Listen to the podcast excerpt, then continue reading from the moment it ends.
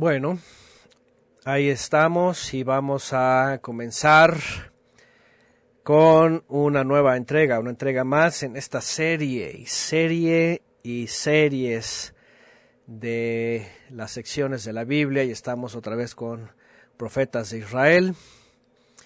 Y vámonos a la entrega número 106, el regreso del exilio definitivo, le estamos llamando, ahorita les voy a decir el contexto de esta entrega, eh, porque estamos llegando a un momento eh, de estudio en la historia, en el contexto que tenemos que remarcar. Y obviamente este capítulo pues está hablando de esa parte, ajá. Corrijo, corrijo, el Shabbat pasado mencionaba que estaba concluyendo con la sección del profetas eh, Zacarías, y que empezábamos la parte eh, previa a lo que estábamos leyendo, pero bueno, hasta me estaban comentando por ahí alguien, no me acuerdo, que las Biblias todavía marcaba un capítulo más, y sí, es correcto. Este, no estaba yo viendo esta, todavía esta parte. El capítulo 8 que vamos a ver hoy, en efecto, todavía está hablando de la misma revelación y de las mismas visiones y del momento de Sejaría, ajá, este, en la época de Zorobabel y en la época de Yehoshua, el gran ministro. Así que sí, nos vamos a concentrar todavía en el capítulo 8 en el mismo contexto, ¿ok? ¿Por qué? Porque estamos hablando que este libro tiene dos secciones en la que hasta aquí es el contexto de eh, de Zacarías, y Zorobabel, el levantamiento de las murallas, de, perdón, de, de, de, sí, de los muros del templo, el templo en sí, etcétera. Ajá. Y este, el gran ministro Yehoshua, los, los dos testigos, ¿verdad? Etcétera, todo esto. Y, y viene una última esperanza del Eterno, porque si bien ya hablamos de que hubo un primer retorno, ¿verdad? Y se está dando un segundo, entonces eh, va a haber un tercero. Cuando hablo de retorno, estoy hablando de los episodios en los cuales estuvieron regresando. Obviamente el retorno fue el retorno de los israelitas, pero se dio, así como se dio en tres deportaciones, se dio en tres regresos. Vuelvo a poner la imagen que nos ha estado ayudando en la línea del tiempo. Y aquí está, busquen en la parte inferior derecha eh, a Zorobabel, 526, y ya estudiamos Hagai, Ageo, y estamos en Zaharia, Zacarías, 518, antes del Mesías. Ajá, y aquí está, vean, el retorno de los exiliados. El primero, 538, el segundo, 525, es en este momento. Y en esta visión vamos a ver que todavía se va a mencionar a los que faltan, porque en la época de Esdras y Nehemiah, ahí está, Aquí está, este, ¿verdad? Lo que se conoce como el último retorno, ¿no? los últimos que regresaron, que por cierto hay una lista ahí. Aunque no hay lista, importante recordar que el libro de Esra, Esdras, eh, habla de una lista de los que retornaron, pero en el primer retorno y en el segundo, pues también hay otros tantos, hay muchos que no se enlistaron, por supuesto. Bueno, así es, Jimena Arce como tres oleadas, ¿verdad? Como tres oleadas, así es. Hubo tres deportaciones, ¿sí? Y hubo tres oleadas o eh, momentos en que fueron regresando. Entonces, bueno, seguimos en el contexto, ¿correcto? Y, y vamos a ver este capítulo, ¿verdad? En donde se habla de lo mismo.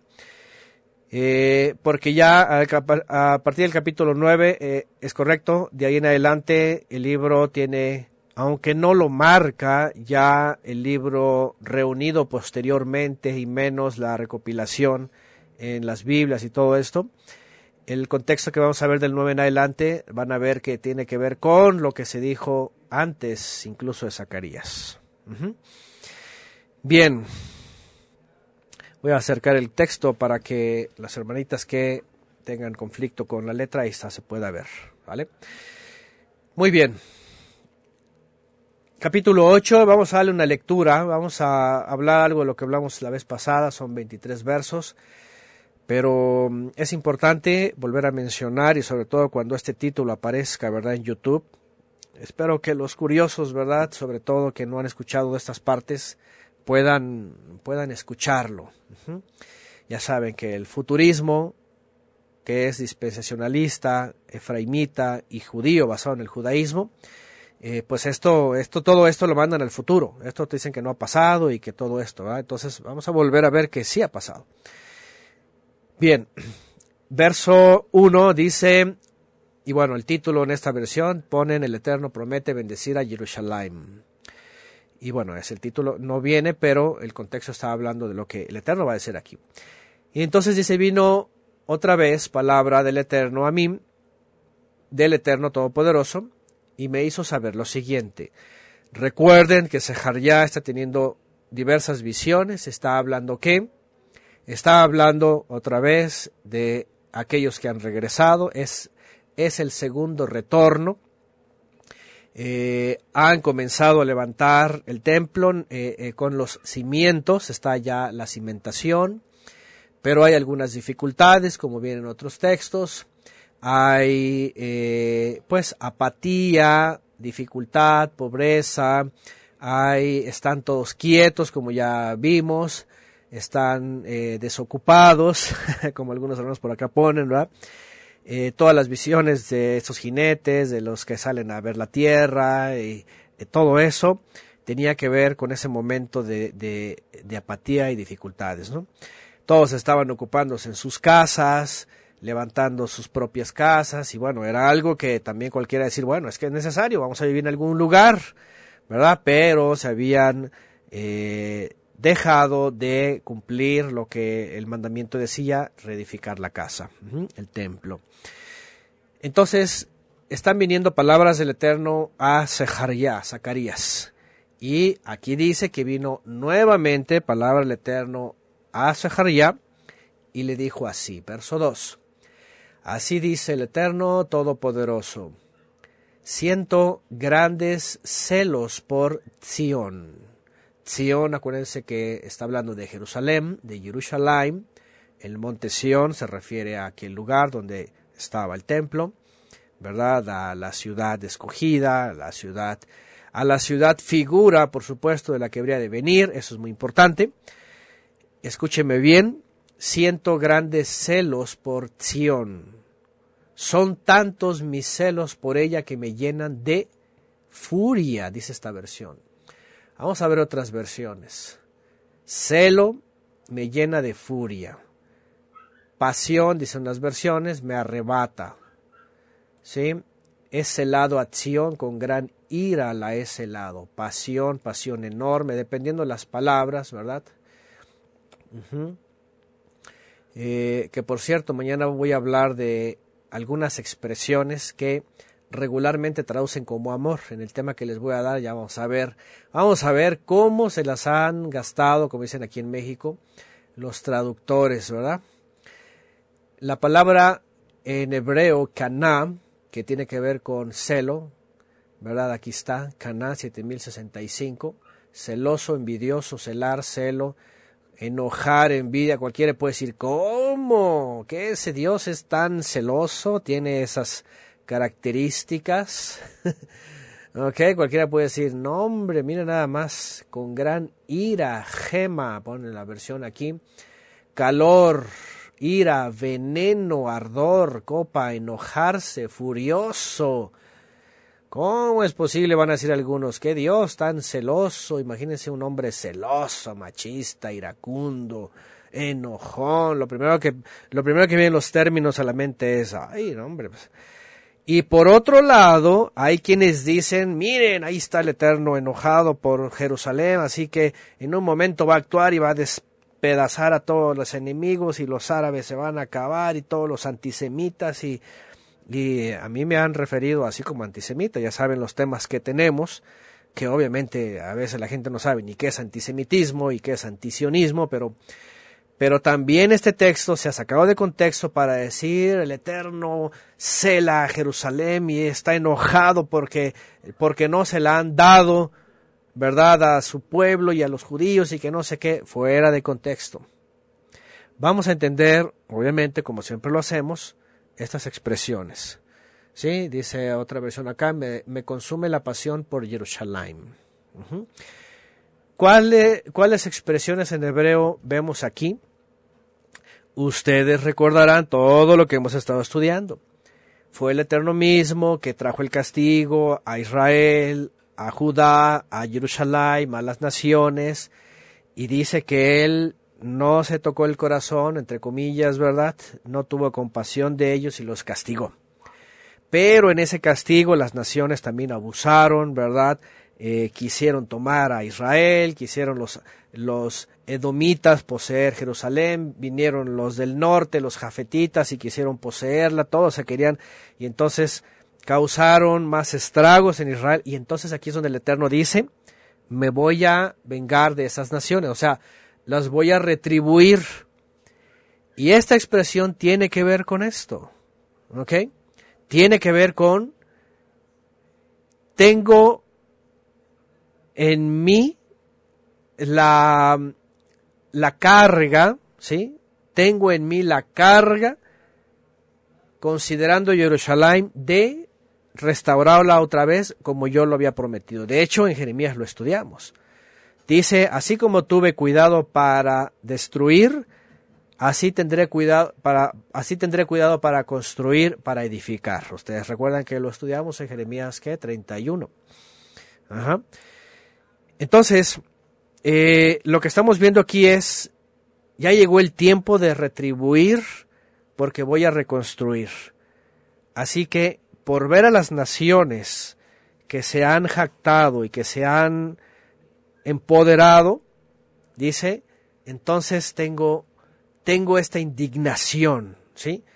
Y voy a actuar para volverla a levantar. Estamos hablando de la Jerusalén de Zorobabel, Ojo con esto, no tiene nada que ver con lo, que dicen hoy los judíos durante los últimos tres siglos y que lo están repitiendo como merolicos, ¿verdad? Del protestantismo prosionista, dispensacionalista, basado, ¿verdad? En, ya saben, este, estas Biblias, ¿verdad? Especialmente Scottfield, Derby y, y La G y todos ellos, ¿verdad? Que son prosionistas y que se toman de estos textos para decir, no, que, que Dios va a restaurar a su pueblo y que va a restaurar a Jerusalén y que no sé qué y que no sé cuánto.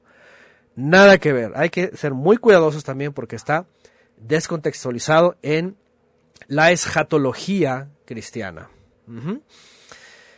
Dice Jimena Arce, uff, yo he visto de algunos que como dice que es el oso, dicen que es el Dios, entre comillas, del Antiguo Testamento, es el adversario y que engañó a Israel. Ahí está una doctrina, ¿verdad?, que ya tiene mucho tiempo y que la resucitaron por ahí.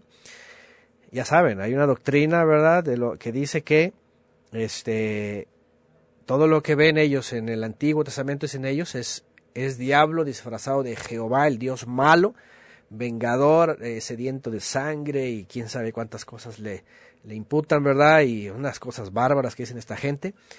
Y que el Jesús del Nuevo Testamento es el Dios bueno, ¿verdad? Bondado. Esta es la doctrina sumeria de Enki y Enlil, ¿eh? El que no sabe está enredado en eso, pero es la teoría sumeria de Enki y Enlil. Es, es el antagonismo de estos dioses hijos de Anu. Pero nada que ver, ¿eh? porque el Eterno eh, ha procurado mucho la humanidad en el pasado. La, humanidad que no ha querido obedecer, pues se han, echado al cuello la soga y se han ahorcado solos. Y por otro lado, el Mesías del Brit Hadashah no crean que es la blanca palomita, ¿verdad? Como dicen estos tipos. El Mesías se ha muerto por los pecados del mundo, pero al final, igual la gente que no quiera arrepentirse de sus pecados y volver al Creador, igual le va a ir como les fue a los del pasado. Así que esas teorías, ¿verdad? De que hay el Dios bonito, Jesús, el bueno, que perdona todo, que te tolera todo y que es miel pura, ¿verdad? Y corazones volando, aguas también es un error, descontextualización. Bueno, contexto, contexto. Voy a poner otra vez la imagen. Contexto. Jerusalén está en parte devastada, por, eso, por eso estas ruinas que, que, ponemos aquí. Imagínense estas ruinas, ahora vean, vean la imagen, por eso cuando le dije a mi hijo, hazme este escenario, ¿verdad? Es la calamidad, es la destrucción, es la desolación.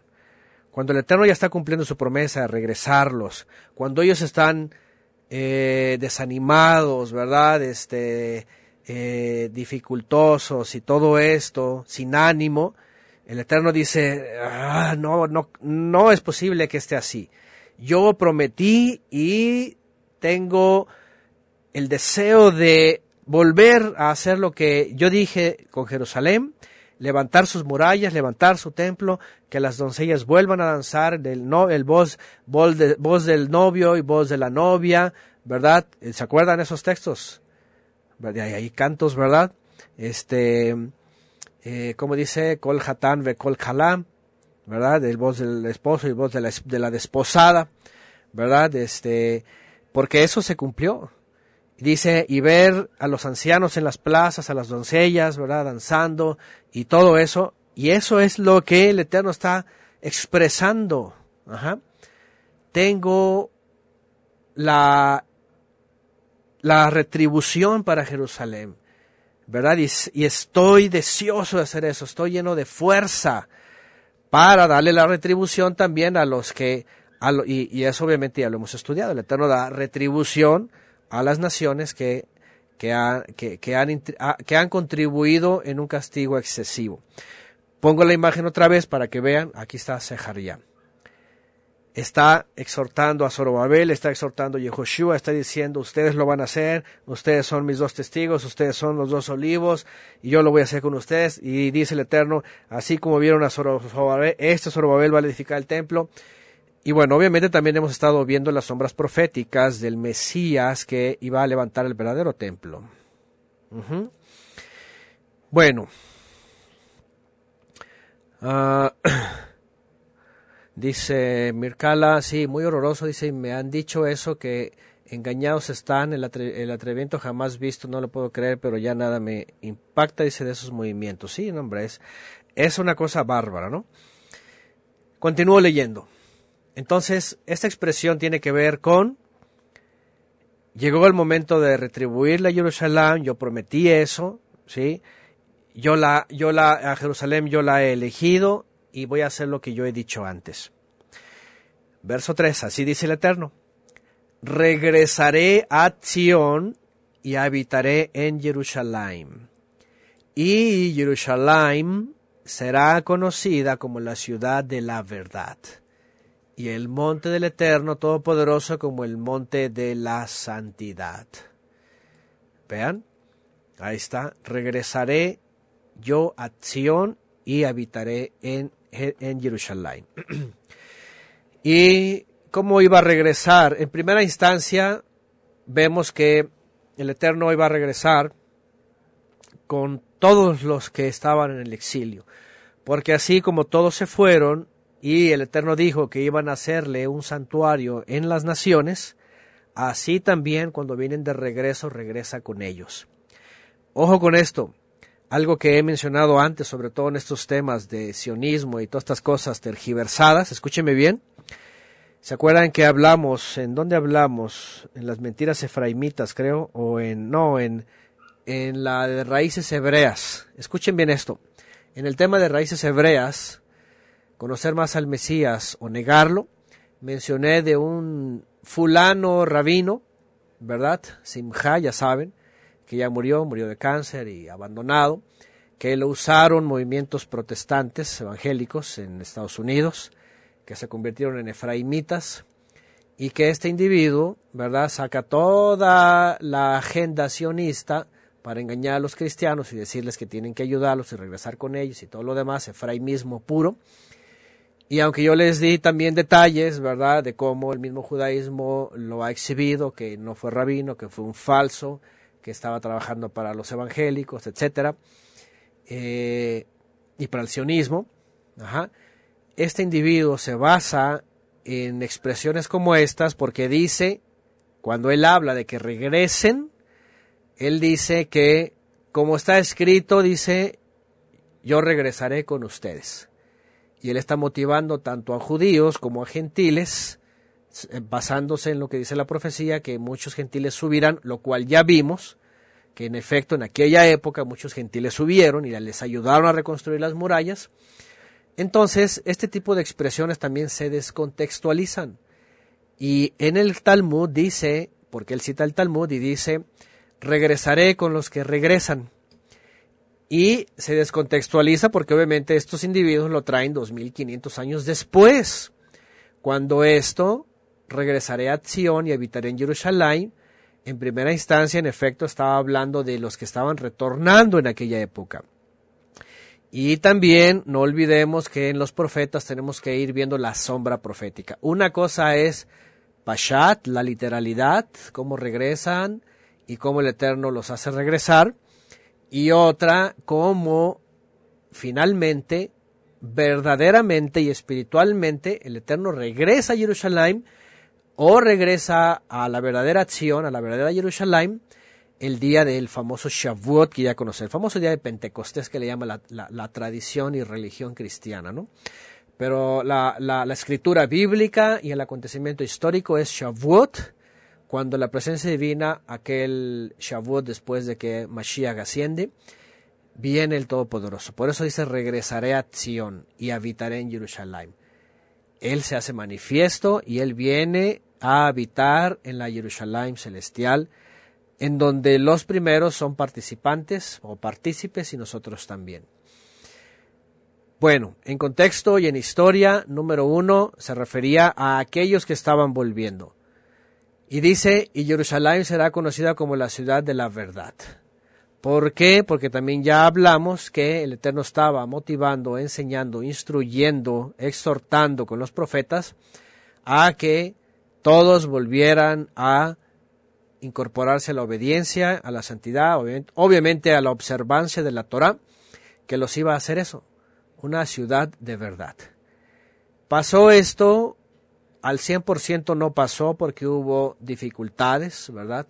Eh, pero básicamente en varios siglos vemos que ellos se reincorporan y ellos hacen bien las cosas.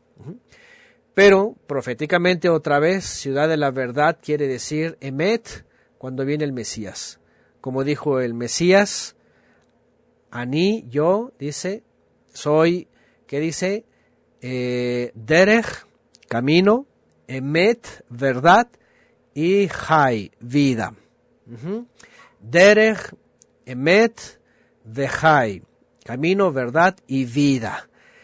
Y obviamente cuando viene el Mesías y cuando hace venir la presencia profetizada, como dijo él, el Padre va a cumplir su, su promesa, enviará su presencia, entonces ese lugar se convierte en un lugar de la verdad. Porque Yeshua dijo, ¿verdad? Que en él estaba la verdad. Conoceréis la verdad y la verdad os hará libres. Tu palabra es verdad. Yeshua dijo, eh, guárdalos en tu verdad, tu palabra es verdad.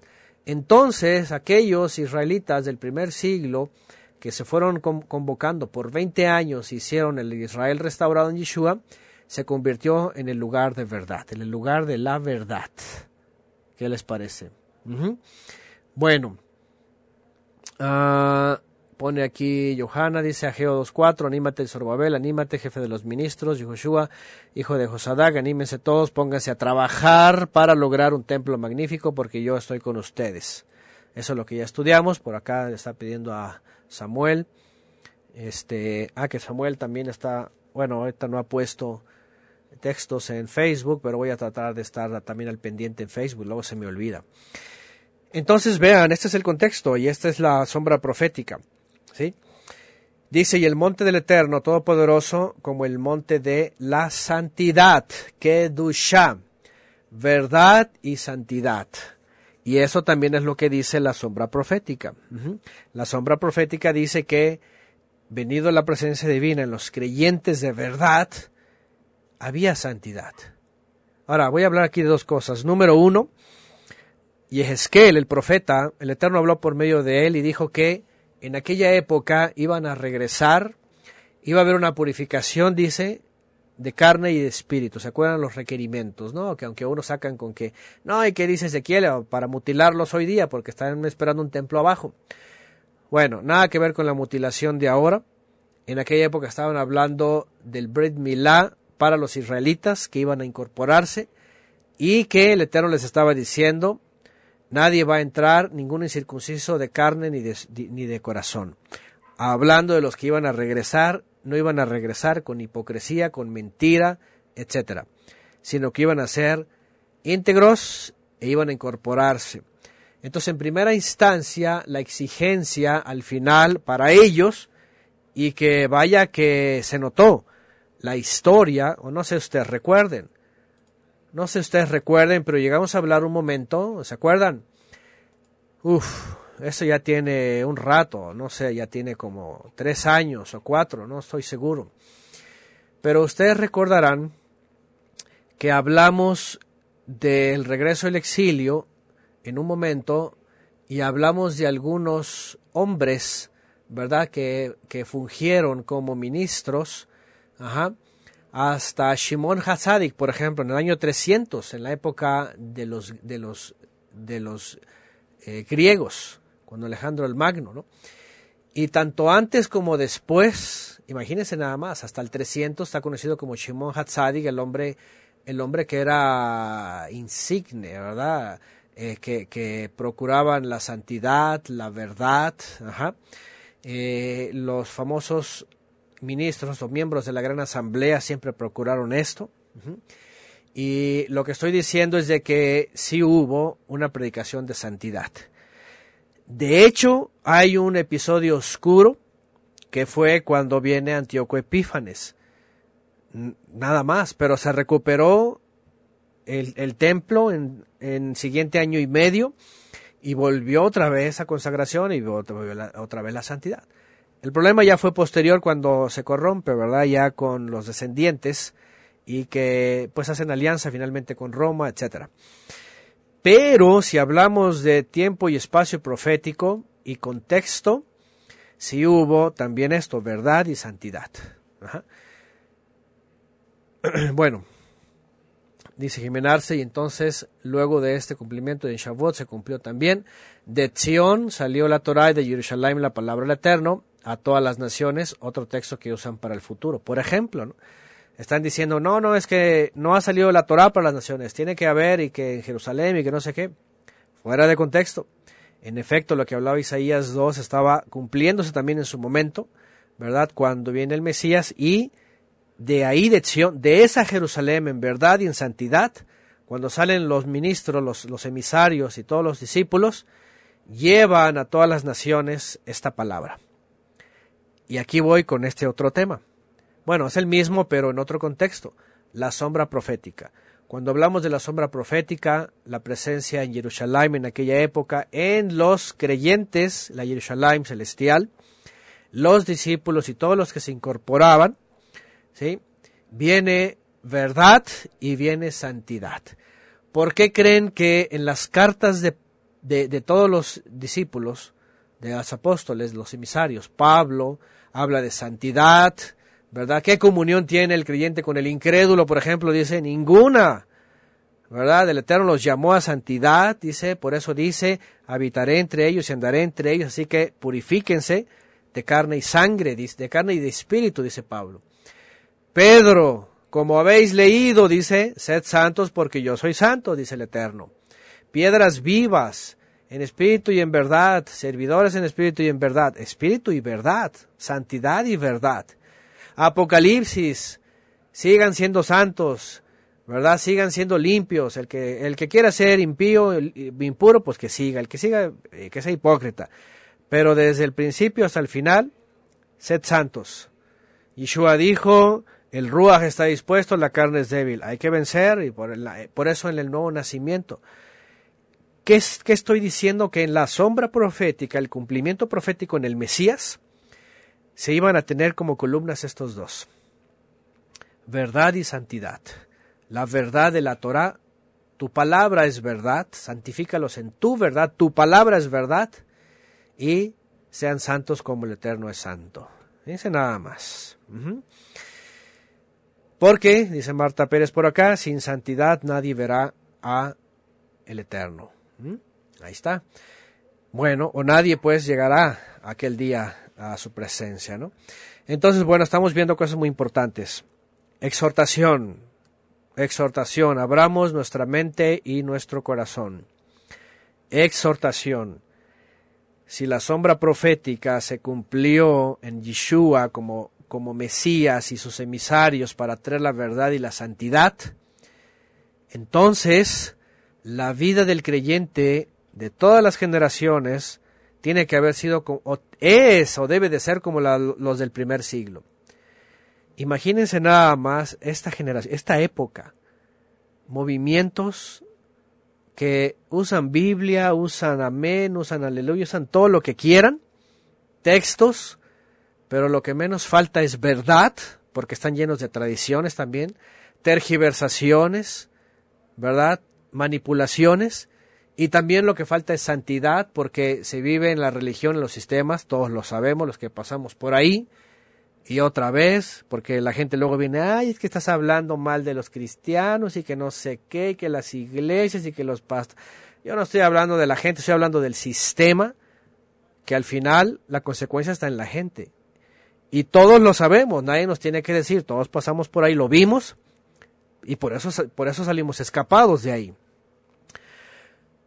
Todos sabemos que si se habla de santidad, ahí no hay. Por la gracia barata, todo se permite, todo se acepta, todo se, tolera, te tiene que tratar suave. El mensaje tiene que ser suave para que no se ofenden, porque si se ofenden se van y se, se acaban los recursos, ¿verdad? Y, y pues los ungidos pastores quieren vivir muy cómodos, quieren tener, ¿verdad?, lujos y todo lo demás. Pero si somos correctos en la sombra profética, la presencia del Todopoderoso entre los creyentes, que es el verdadero templo, porque somos piedras vivas, tiene que aplicar estas dos cosas. Tiene que aplicar esas dos cosas, verdad y santidad. Verdad solamente la palabra. Y en su contexto y bien, y bien trazada, como dice Pablo, procura diligentemente hacer presencia delante del Eterno, como un trabajador digno que no tiene nada de qué avergonzarse y que traza bien, que usa bien la palabra de verdad. Imagínense, Pablo tenía en mente todo esto. Y le dice a Timoteo, y hay un mensaje para todos nosotros, o sea, jóvenes o jóvenes mayores o jóvenes adelantaditos, por ahí de, de 60 para arriba, jóvenes adelantaditos, ¿verdad? todos somos jóvenes. Procura diligentemente presentarte el Todopoderoso y que estés aprobado como un buen trabajador y que trazas bien y usas bien la palabra de verdad. Verdad y santidad tienen que ser nuestros apellidos. Eso es lo que dice la Escritura. Y, y tenemos que esforzarnos en un mundo depravado, cayéndose en pedazos cada vez más. No lo digan en las religiones, en los lugares estos, en los templos, no le digan esto porque esto es estridente para ellos.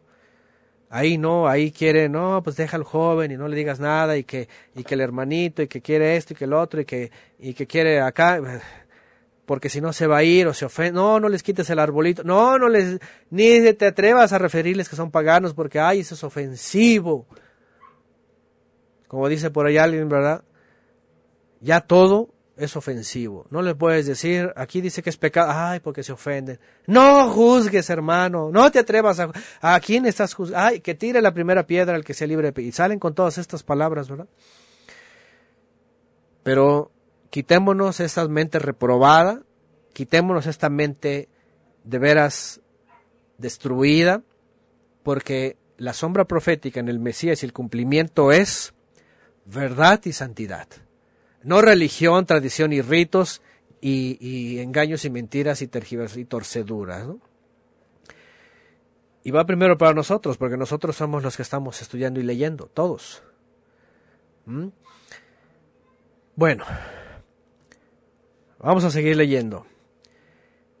Regresamos a su contexto. Por, acuérdense que estamos hablando del contexto, en su momento, lo que ellos físicamente y en la y en la sombra profética que se cumple en el Mesías, en el nuevo templo, el verdadero templo, etcétera, ¿ok? Es para que no quedemos así.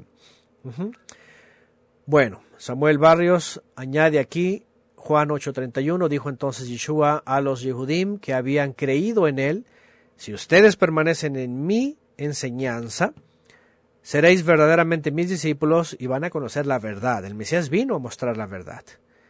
Esa verdad los va a hacer libres, dice. Bueno, dice Patricia, son bautizados descristianizados y neopaganos, dice por aquí. Fíjense nada más, son calificativos que cada uno ve, ¿no? Bueno, son sistemas, ¿ok? Nadie sienta las pedradas y diga, ay, es que... Ahora, hay de todo, ¿eh? Y eso que yo estuve en iglesias, ah, estoy hablando hace más de 15 años para atrás, en iglesias todavía tradicionalistas, conservadoras, ¿eh? No, hombre, hay iglesias en donde estas cosas son alteradas, son de veras, al 100%. Conductas, eh, teologías, doctrinas, prácticas, engaños, manipulaciones, una cosa bárbara. Bueno, vamos más adelante, verso 4. Así dice el Eterno Todopoderoso, Vean, los ancianos y las ancianas volverán a sentarse en las calles de Jerusalén, cada uno con su bastón en la mano debido a su avanzada edad. Este es su contexto de antes. Otra vez, vuelvo al punto importante. ya está viendo visiones, está recibiendo la palabra del Eterno, está mandando la promesa y eso es lo que ocurrió antes.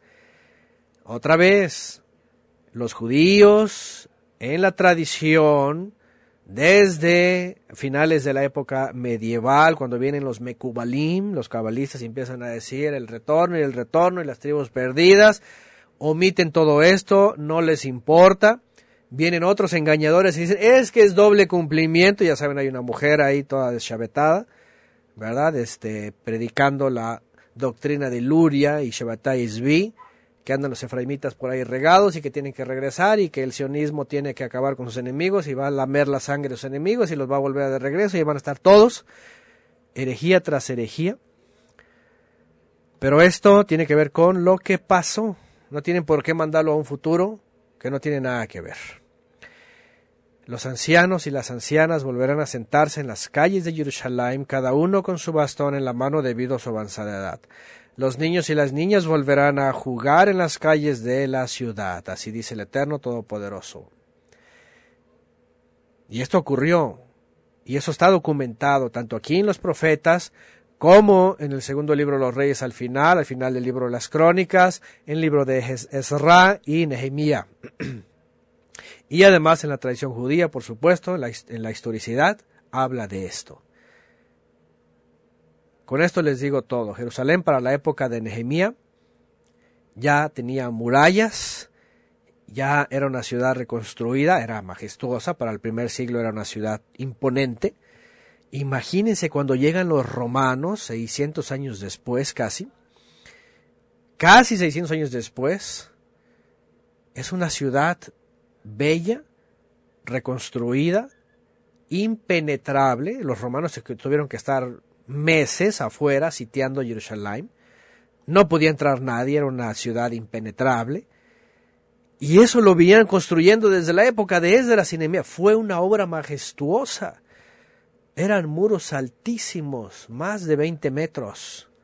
Las murallas impenetrables. No había maquinaria que pudiera destruir eso. ¿Qué es lo que le estoy diciendo? Que esto lo vieron ellos con sus ojos. Y le tocó a los niños y le tocó el voz del esposo y de la esposa, porque así estaba profetizado. Bueno, agrega Jimenarse Efesios 4:24, y vístanse del nuevo Adán, que es el Mesías, que ha sido creado según el Eterno en justicia, ahí está, Tzedek, Kedushah, santidad, que es consagración, apartándose, vehemet y verdad. Eh, verdad que es solamente lo que está en el Creador, nada más. Lo demás es mentira. Lo demás es un mundo de mentira. Lucas 7, y, Lucas 1.75 también añade Yolanda en santidad y justicia delante de él todos nuestros días. Bueno, ahí está. Y, hay, y de hecho todas las cartas tienen que ver para los oyentes con anden en santidad, anden en consagración, anden en integridad, déjense de las cosas del mundo, déjense de la vida pasada, déjense de la religión, déjense de los ritos, todo apunta a ser creyentes que viven justicia, santidad y verdad. Ahí estás. Tres apellidos son los que tenemos que tener. y no es exageración, no es religión, ¿verdad? No es eh, apariencias ni hipocresía. Tiene que ser una, es una realidad, tiene que ser una realidad de nuestra vida. Y a ver cómo le hacemos, pero tenemos que esforzarnos en eso. Todos. Y bueno, yo sé que lo hacemos, pero eso tiene que ser cada día, pues, que el mundo lo sepa.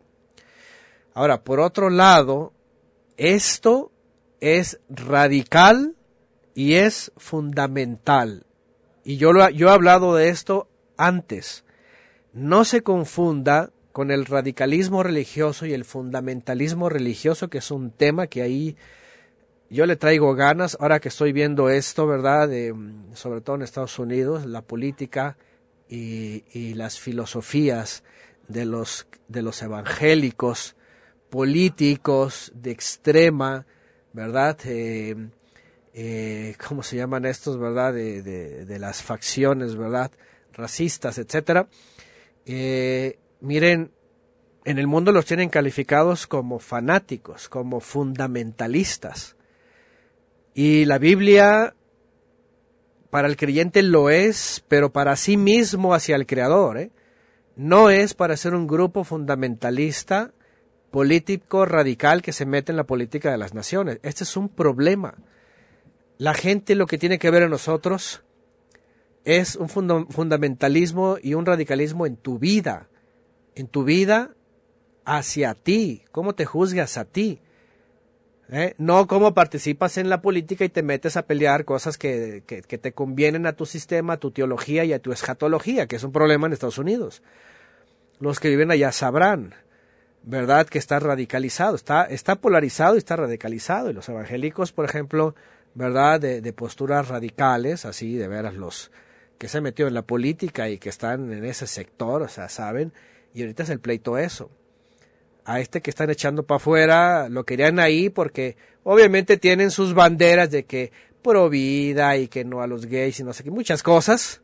Pero la verdad es de que solamente son sus intereses, no les importa todo lo demás.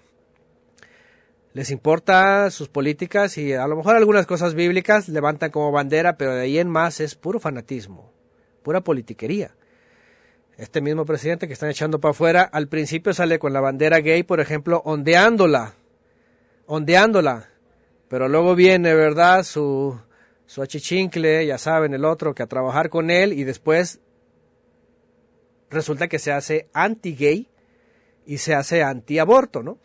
Qué casualidad, son conveniencias nada más.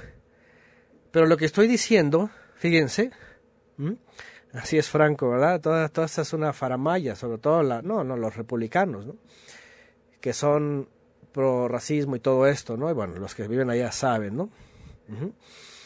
Dice Nora, donde vivo yo hay iglesias en cada esquina y manejan la política. Pero lo que voy es esto, miren, y yo quiero ser muy claro en esto porque también se ha descontextualizado la Biblia para fines evangélicos, politizados, ¿sí? que levantan alguna bandera sobre que provida, que sobre esto, sobre el otro, no sé qué, sobre defensa de quién sabe qué, pero bíblicamente no es la forma correcta de hacerlo. Nunca más antes ni el pueblo de Israel ni, ni los discípulos hicieron esto en el primer siglo. Jamás por levantar una bandera de provida se metieron con la política ni con Roma ni con, ni con nadie. Todo lo contrario, defendían, ahí está, y ahí va, justicia, santidad y verdad para ellos dentro de los creyentes y como ellos, y nada más. Lo demás era persecuciones, porque obviamente cuando no le, no, le, no le convenía al Estado, pues había persecución. Y en nuestros países no les importa. Lo que quieren es meter a sus miembros a la política y ganar escaños y saber y hacer algo y que levantar la bandera de algo, pero la verdad son radicales, fundamentalistas, pero religiosos y sobre todo son prosionistas y, y, son milenialistas que están esperando un futuro y gobernar sobre la, y darles a todos palazos para que obedezcan sus filosofías. Hay que tener mucho cuidado, ¿eh? hay que tener mucho cuidado. Y en México también ha crecido esto, con este presidente también, y otros países. Y, y sobre todo es un movimiento ¿verdad? de evangélicos que está metido en la política. Aquí en México han hecho un partido de cristianos. Es que la tirada de ellos es, tenemos que meter miembros a la política hasta allá para cambiar, a, ganar, a, ganar México para Cristo y, todas estas cosas. Se desenfocan, no tienen nada que ver con esto politiquería con porquería. Es lo mismo, es, es, un sinónimos. Dice Luz Mergil, los cristianos políticos piden cosas para su beneficio, son actores y actrices. Y levantan la bandera de provida, de esto, del otro, de no sé qué, ¿verdad? De no al... No al y vean, y, y obviamente son engañosos porque levantan la bandera de somos creacionistas, somos provida, somos este anti-gay, somos anti-liberación, sí, todo eso. Ah, eso cualquiera lo puede decir, que sea moralista. Pero ya cuando te metes a la política y estás, viendo que sus intereses son doctrinales, escatológicos, eh, y fundamentalistas, tú dices, esto, está mal. Entonces hay que tener mucho cuidado con esto, ¿sí? Les digo que le traigo un tema, le traigo ganas a un tema y no, no me quiero meter en esto, pero, pero tenemos que recapitular cuando la profecía habla de aquella época y del regreso y de los israelitas, porque tampoco cuando regresan los israelitas, escúcheme bien esto, ahí les va, con este, con este ejemplo, yo creo que va a quedar muy claro para todos. Miren, cuando el Eterno usa a Ciro, el persa, para hacerlos regresar, búsquenme un solo texto incluso con Daniel, incluso con Ezequiel en el exilio, en donde ellos, aunque fueron llamados a cargos en, en, los imperios, búsquenme en donde ellos con los israelitas que regresaron, quisieron meterse en la política, quisieron cambiar al imperio, quisieron cambiar al mundo, quisieron hacer algo.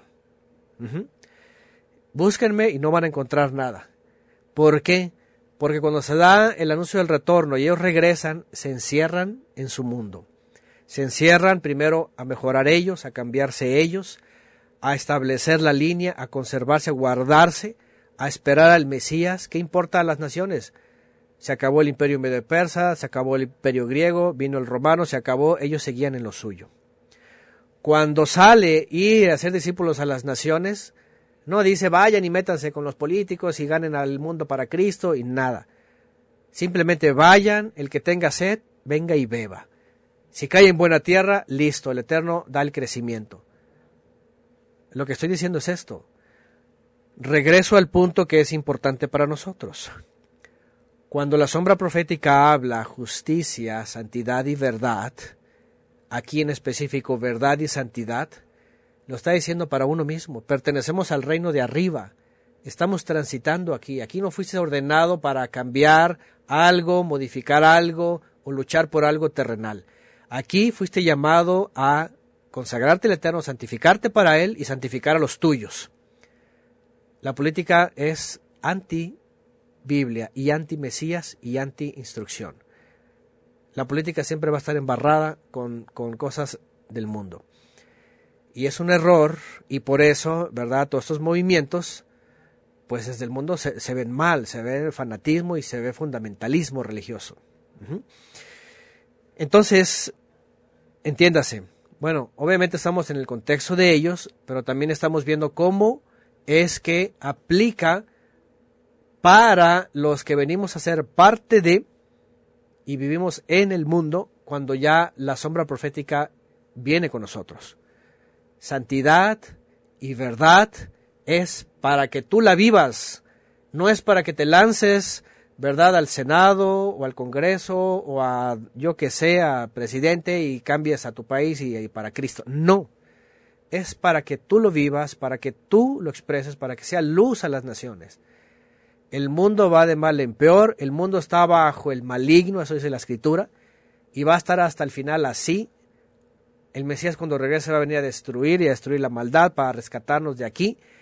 Pero el punto acá es, haz alumnos del Mesías ¿Entienden?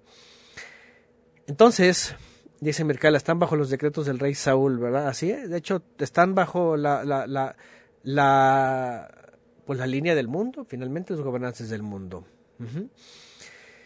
Bueno, entonces, eh, esta parte, y bueno, regreso al texto, porque habla además de un remanente, ¿verdad?, del pueblo, dice que podrá parecerle imposible en aquellos días, pero también a mí me parecerá imposible, afirma el Eterno Todopoderoso. Bueno, voy a leer este verso 8. Dice, así dice el Eterno Todopoderoso, al remanente de este pueblo podrá parecerle imposible en aquellos días, pero también a mí me parecerá imposible, afirma el Eterno Todopoderoso. Así dice el Eterno Todopoderoso, salvaré a mi pueblo de los países de Oriente y Occidente. Ahí está, y bueno, obviamente eh, aquí ha ido otra vez en tiempo y forma, Pashat, lo que leemos, entendemos. Todavía había exiliados que estaban por regresar, acuérdense que todavía más adelante regresan y durante siglos hay un movimiento fuera, hacia adentro, etcétera. Pero evidentemente en primera instancia estaba hablando de los que estaban todavía en el exilio e iban a, terminar de regresar. Voy a la sombra profética. Cuando hemos hablado de la sombra profética, salvar a mi pueblo, es decir, redimirlo de la muerte, de la condenación. Salvaré a mi pueblo de los países del oriente y del occidente. Y aquí habla de dos ubicaciones. Sombra profética cumplida en el primer siglo dice que los israelitas sobre todo los emisarios, que bueno, ahí cuéntale, ¿verdad? A, Apolos, cuéntale a Bernabé, cuéntale a Pablo, cuéntale a Silas, cuéntale a todos ellos que andaban por toda la diáspora, oriente y occidente, norte y sur, llevando el mensaje a los israelitas primeramente y después a los gentiles que se añadían, para salvarlos y los que estaban todavía dispersos. Ya lo dijimos y aquí lo hemos dicho una y otra vez, ese es el cumplimiento en la sombra profética. ¿Mm?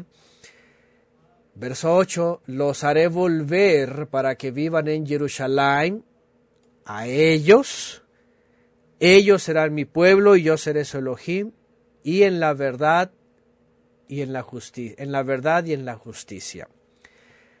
Ahí está otra vez, número uno, la literalidad, lo que se está hablando en ese momento. ¿Sí? Los hará volver a Jerusalén, cosa que pasó, subieron, regresaron, ayudaron. Por eso les digo, la evidencia más grande es lo que era Jerusalén, Jerusalén, desde entonces hasta el primer siglo. Era una ciudad ampliamente reconocida, muy bien edificada, ¿verdad? Este, eh, con baluartes, con edificios majestuosos, con murallas impresionantes, impenetrables. Ajá. Entonces no era, no era cualquier ciudadela por ahí, ¿verdad? Este, abandonada y transitada nada más, no, era una ciudad impresionante. Entonces estamos hablando que sí regresaron y que sí se pusieron malas manos a la obra y reconstruyeron. Seguimos con la sombra profética, la sombra profética que dice que a los que creyeron los hizo regresar al Eterno y los hizo ser la Jerusalén de arriba. Y ahí se convirtieron en su pueblo de verdad y justicia. Como leemos en las escrituras, ¿verdad? Porque eso es muy claro, lo dice Pablo, ¿verdad? Como lo dijo el Eterno en Oseas, en el lugar donde se les llamó Loami, entonces se les llamará a mí, pueblo mío. No mi pueblo, pueblo mío, o sea, en Jerusalén, a través de aquel día que el Eterno envía su presencia. Ellos serán mi pueblo, yo seré su Elohim. Habla de aquel remanente y de aquellos israelitas que creyeron en los primeros 20 años. Entiéndase que estamos hablando de israelitas. El gran problema y la descontextualización de Hechos 2 es de que los cristianos dicen que todos eran cristianos y que subían a la iglesia, al templo, con la Biblia en la mano y que iban a cantar, ¿verdad? Santo, santo, santo. Divina Trinidad y recoger los diezmos y que el pastor vivía felizmente. No, esa, basura no existía antes. Eran israelitas, estaban creyendo, estaban siendo cambiados, transformados, ¿sí? El Todopoderoso estaba habitando en ellos, ellos estaban confirmando, eh, confirmados como la esposa del Mesías, ellos estaban sentando las bases y estaban preparándose porque de ahí en adelante iban a salir hacia los invitados a que creyeran. Entonces, eso se completa hasta acá. Acuérdense que la profecía está apuntando al Mesías y comienza desde que regresan y reedifican Jerusalén hasta que la Jerusalén verdadera es reconocida y el Eterno habita en ella. Serán mi pueblo y yo seré su Elohim.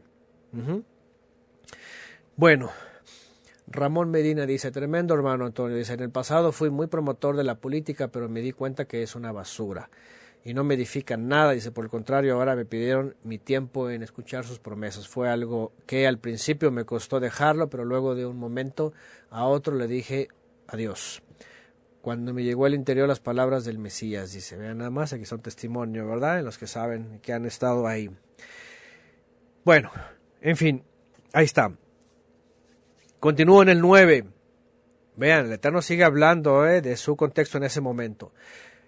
Vuelvo a repetir, todos estos textos se han descontextualizado y no solo no han reconocido el hecho histórico físico en la época de Zorobabel hasta Esdras y Nehemías, han negado también la sombra profética en el Mesías del verdadero templo, las piedras vivas, el santuario, la presencia divina, han quitado todo eso y lastimosamente hasta evangélicos, mesiánicos, efraimitas, yagüistas y todos estos istas y todos estos sismos han secundado la doctrina judía de que todo esto es hacia el futuro. Y están esperando regresar y están esperando que ahí, están esperando todo eso y el milenio, escuchen bien, y lo hemos dicho años, este es el problema de la descontextualización de la judeidad, acuérdense que también hemos hablado de esto desde hace años, esto es judaizar. Sacar los profetas de su contexto, omitir la sombra profética en el Mesías y lanzarlo como una esperanza judía hacia el futuro para ellos en su tierra física y en un templo futuro. Eso es judaizar. Por eso lo he dicho siempre, el dispensacionalismo cristiano, que es que lo creen la gran mayoría, es judaizante, está judaizado. Todo lo que creen ahí viene del judaísmo, su esperanza futura. Y no solo eso, la liturgia de Constantino, porque está constantinopolitado, está judaizado también. ¿eh? La liturgia, el templo, el púlpito, eh, las lecturas, las homilías, los diezmos, los ministros adelante, los levitas espirituales, los congregantes y Dios está ahí. Todo eso es judío. Imagínense nada más, el sistema evangélico está judaizado desde el templo y el rito, desde las formas, desde lo que se cree en el futuro, todo. Y peor, pues también constantinopolizado y vaticanizado con eh, etcétera, todos los dogmas y ritos que añadieron. Imagínense nada más la cosa abismal, es un pulpo religioso. Por eso Apocalipsis dice, es un misterio.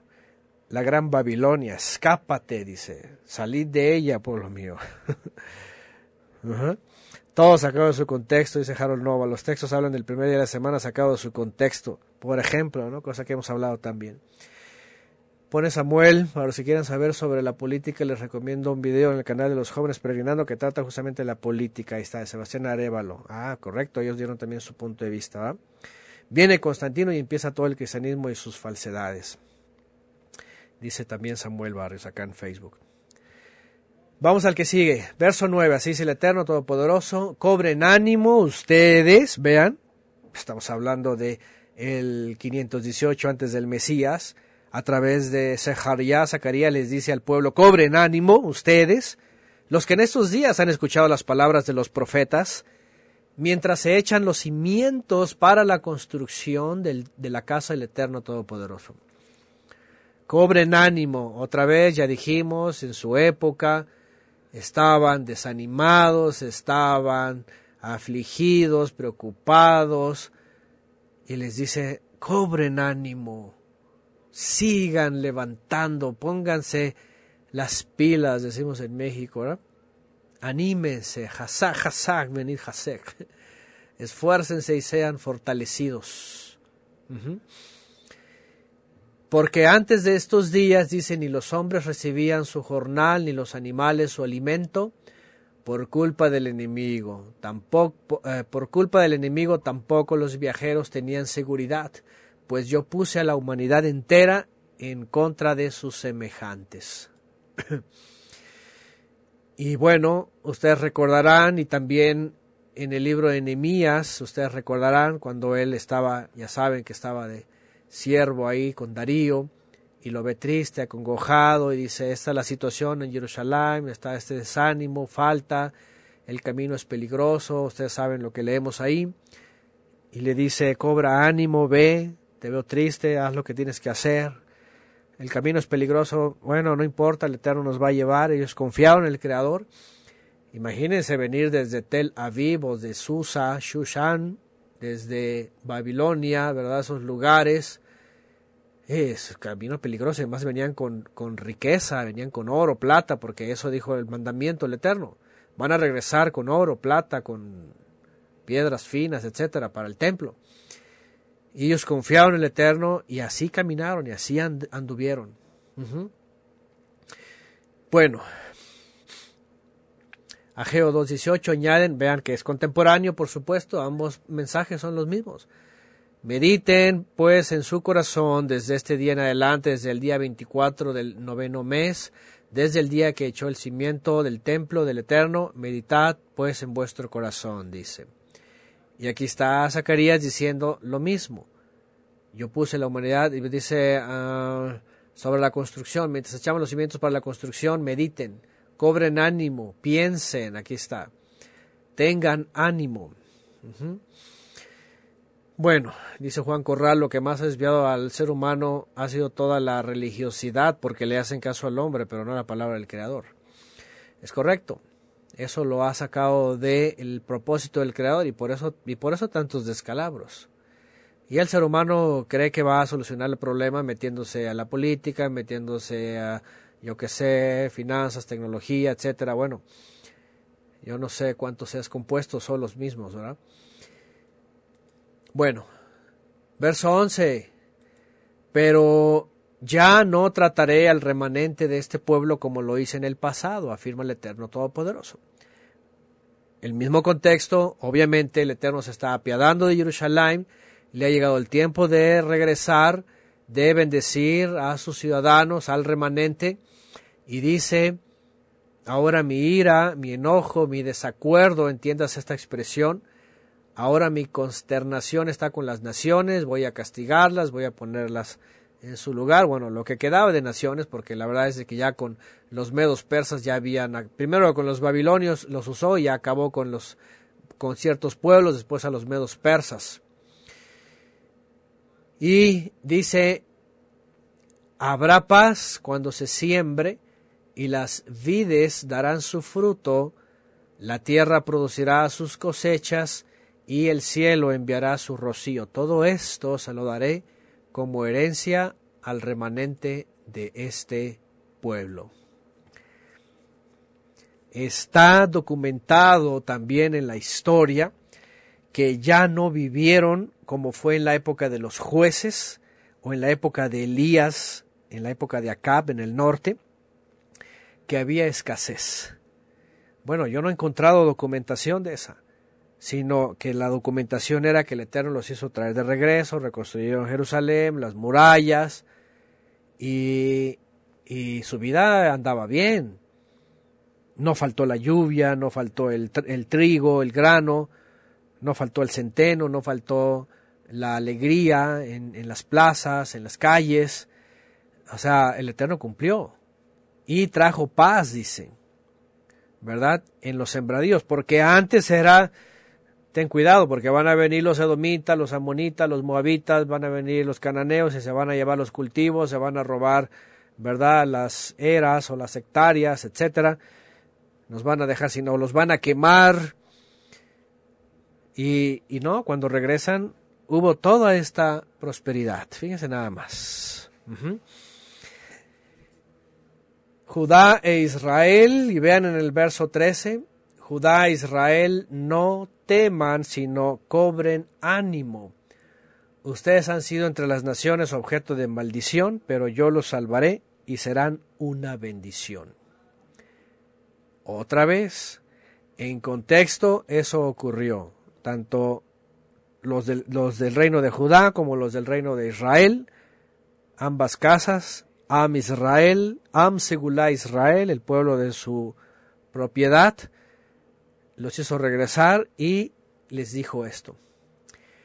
Escúchenme bien otra vez, este es el contexto. ¿Sí? ¿Por qué? Porque otra vez, y vuelvo a repetir, cómo han usado estos textos para decir, mira que Dios ama a su pueblo y que su pueblo está regresando y que vamos a bendecirlos y que ora por ellos y que, o sea, tenemos que orar por todas las naciones, ¿cierto? Por todo el mundo, no nada más por un pueblo y decir que son, son, son los, el pueblo de Dios y todas estas cosas. imagínense, este discurso yo siempre lo he eh, refutado con una sola pregunta. Lo digo porque otra vez, todos estos evangélicos del fundamentalismo y del dispensacionalismo y prosionistas, engañados con los religiosos y con los sionistas, dicen que, ay, sí, el pueblo de Dios, el pueblo de Dios. Pues seguramente porque ellos no son pueblo, ¿verdad? Nada más son aquellos. Ahora, de ser del Dios de este mundo, ¿verdad? Porque el Eterno no. Y no es que yo lo diga, es que la escritura lo demuestra. No son temerosos, no observan los mandamientos, no creen en Yeshua, no guardan la Torah. Entonces tú dime, ¿son pueblo o no son pueblo? Y luego los otros que dicen que son pueblo, pues tampoco son pueblo. ¿Por qué? Porque entonces están excluyendo ellos solos. Entonces unos son pueblos de los, de los reformadores y otro es pueblo de, del Talmud. Y los otros son pueblos del vaticinio. ¿Qué es ser verdadero pueblo? Bueno, primero el contexto de, de Zacarías 8 y en el 13 donde estamos, se está refiriendo en aquella época, hace 2500 años, cuando retornaron y cuando estaban identificados como tribus y como linaje, que los trajo de regreso y los volvió a reconstruir y edificó Jerusalén, y ahí estaban ellos. Eso sí es. Ajá. Y Dice, obviamente, ¿por qué? Porque como se fueron a las naciones, aquí está la expresión. Han sido entre las naciones objeto de maldición, pero yo los salvaré y serán una bendición. Y eso se cumplió. Definitivo, como puse aquí. Definitivo. ¿Cómo se cumplió? ¿Cómo es que se cumplió? Óiganme, ¿a qué pueblo el Eterno sacó después del asedio asirio y babilonio? y por la orden de Ciro el persa antes de su muerte, porque después muere y se acabó. Qué interesante, eso es lo maravilloso de la historia y del poder del Creador. A ese remanente de Judá y de Efraín del norte que se fueron, les dijo, no teman, cobren ánimo, ustedes han sido entre las naciones objeto de maldición, los han maldecido, pero yo los voy a salvar y serán una, bendición. El Eterno los llevó de regreso. Escúchenme bien, otra vez está hablando su contexto en aquella época, no me salga, ¿verdad? Todo este cristianismo prosionista de las últimas décadas, decir que es el, el sionismo y es el Estado israelí de la Haskalah, o sea, de los judíos iluministas laicos, anti-Biblia y anti-Yeshua, totalmente anti-Yeshua. No me digan, ¿sí? Que el Eterno está buscando salvar a aquellos que le dicen a, Yeshua Yoski. Así le dice, es una fonética yiddish hebrea alemana que significa hijo de ramera. Eso dicen ellos, es un hijo de ramera. Ese, ese es un falso Mesías, dicen ellos, y es hijo de ramera. Dice, se le agarró un romano llamado Pandera y tuvo ese hijo. Tengan cuidado. Esto es lo más inverosímil los cristianos diciendo que es el pueblo de Dios, apoyándole, diciendo que los va a salvar de las naciones y que los va a tener de regreso. El, engaño más grande y final de los últimos tiempos, la sinagoga de Satanás diciendo que es Am Segula Israel. Imagínense nada más. lo trágico. Y falta de Biblia, falta de historia, falta de contexto, falta de muchas cosas. La gente pobre está engañada con los engañadores.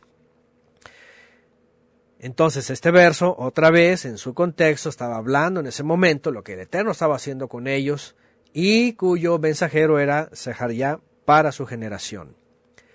Vuelve a decir, así dice el Eterno Todopoderoso, cuando sus antepasados me hicieron enojar, yo decidí destruirlos sin ninguna compasión, afirma el Eterno. ¿A cuáles estaba refiriendo? ¿Quién, ¿Quién lo hizo enojar? Bueno, los que hemos estudiado ya saben, los profetas, la época de los reyes, ahora que hemos estado con los converos, ¿verdad? Este, en sus, en sus transmisiones, eh, pues también ahí hemos hablado otra vez de lo mismo. Esos reyes, esas generaciones, desde que salieron de Egipto básicamente, en la época de los jueces, sobre todo los reyes, hasta Manasés, como lo leemos claramente, fue el colmo. Me colmaron la paciencia. Ahora los voy a castigar. Sin compasión, los voy a agarrar, los voy a zarandear, los voy a dejar a las naciones, van a venir los asirios y van a arrasar con ellos, van a venir los caldeos y los van a despedazar, me los voy a llevar al exilio, setenta años me dejan reposar la tierra, no me toco el corazón. Así los voy a amar. Que por cierto, mañana lo vamos a ver, ¿verdad? De sus formas de amar. Así los purificaré y me haré de ustedes oro, oro limpio, básicamente, ¿no? Y, y bueno, otra vez, para volver al contexto, ¿verdad? El Eterno está diciendo, sus antepasados me hicieron enojar y por eso yo castigué esta ciudad, por eso la dejé en ruinas y me los llevé al exilio. Pero, dice, ¿qué dice? En el verso 15. Pero ahora he decidido hacerles bien a Jerusalén y a Judá, así que no tengan miedo. Otra vez hablándoles a los de la generación de hace 2500 años. Es más, quiero que vayamos a Irmiyahu para que recordemos lo que les dije. Jeremías 31. Eh, déjenme ver para, ubicarme con los, con los títulos. Vean. Aquí está lo que estamos leyendo en Zacarías. Vean. Así como tuve, voy a hacerle el zoom aquí, ya vi cómo se hace para que esté así bien grandote, para que vean, para que a nadie se le pase en este, este sobre todo este versículo. Jeremías profetizó lo que el Eterno les dijo, los voy a castigar, me han colmado, los voy a llevar al exilio, 70 años, pero luego me apiadaré y los voy a traer de regreso. Y aquí está escrito, así como tuve cuidado de ellos para arrancar y derribar y trastornar y perder y afligir, ahí está, no tuve compasión de sus antepasados, dice, después tendré cuidado de ellos para edificar y plantar, dice el Eterno. No vamos a estudiar ahorita Jeremías, ya estudiamos eso, está dos verso a verso y un comentario y muchos textos sobre esto. Pero lo que estoy diciendo es, esto que estaba profetizado, imagínense nada más, estamos hablando, estamos hablando de que en el 600, uff, 70, 660, 670, hombre, estamos hablando de más de 100 años. Voy a regresarme a cejar ya, se está cumpliendo aquí. Dice, esos me provocaron, yo los castigué, dice, pero ahora he decidido, ahí está, edificar, pero ahora he decidido hacerles bien a Jerusalén y a Judá, así que no tengan miedo. Aquí se va a cumplir lo que estamos hablando. Otra vez, no se dejen engañar, y sobre todo si yo creo que escucha alguien después en YouTube esto y anda por allá gente desatada afuera. No, no, no, que no se ha cumplido, que ahorita los va a bendecir, que son el pueblo amado, que no importa si están en transgresión, Dios los ama y que van a lamer la sangre de los enemigos y andan diciendo que van a volver y puras, puras descontextuales. O si no, no, no es que son dobles cumplimientos, es que la Biblia dice y salen con sus, con sus disparatadas, ¿verdad? De que lo que fue será y todas estas mentiras satánicas tienen a todos los que leen la Biblia confundidos y esperando cosas que no son. Por eso estoy haciendo esta marca, ¿verdad? contextual. Aquellos que regresaron les tocó el bien del Eterno, volverlos de regreso, levantar las murallas, el templo, volver a ver su ciudad alegre, danzando, los niños, los ancianos. Estaba profetizado en Jeremías, estaba profetizado en Ezequiel, estaba profetizado los ministros, estaba profetizado Zorobabel, estaba profetizado Ciro, estaba profetizado todo eso. Pero aquí con Zacarías les dice ya llegó el momento, cobren ánimo, a sus antepasados los castigué, pero con ustedes les voy a hacer bien. Y además, como lo dice el Eterno en otra parte, lo haré por amor a mi nombre, dice, por mí mismo he jurado no por ustedes. La verdad es de que lo que el Eterno estaba haciendo lo estaba haciendo por sí mismo. Mm, ahí está. Bueno, verso, sigamos, verso 16. Lo que ustedes deben hacer es decidirse la verdad y juzgar en sus tribunales con la verdad y la justicia. Eso trae la paz. Y bueno, aquí va a regresar con lo que ya vimos en las visiones, de aquel rollo que, que volaba, la maldición para juzgar a Israel, a los que estaban regresando, para que anduvieran en la Torah. Este rollo que volaba y venía a examinar, iba a examinar la mente y el corazón a los israelitas. ¿Para qué? ¿Para qué esto? Para que juzgaran según la justicia y el derecho. Según la justicia y el derecho.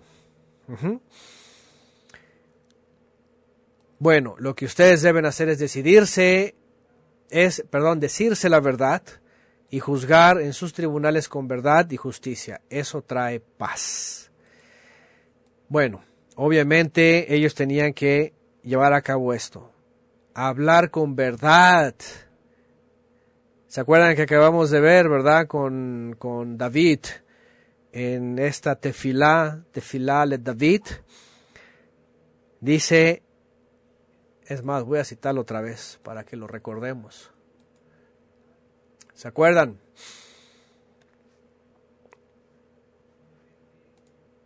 Diecisiete. Dice, Oye mi justo ruego, escucha mi clamor, presta oído mi oración, que sale, que no sale, pues no sale de labios engañosos de labios mentirosos, no sale de labios mentirosos. Hablo con verdad. ¿Se acuerdan que hablamos todos los ejemplos de verdad?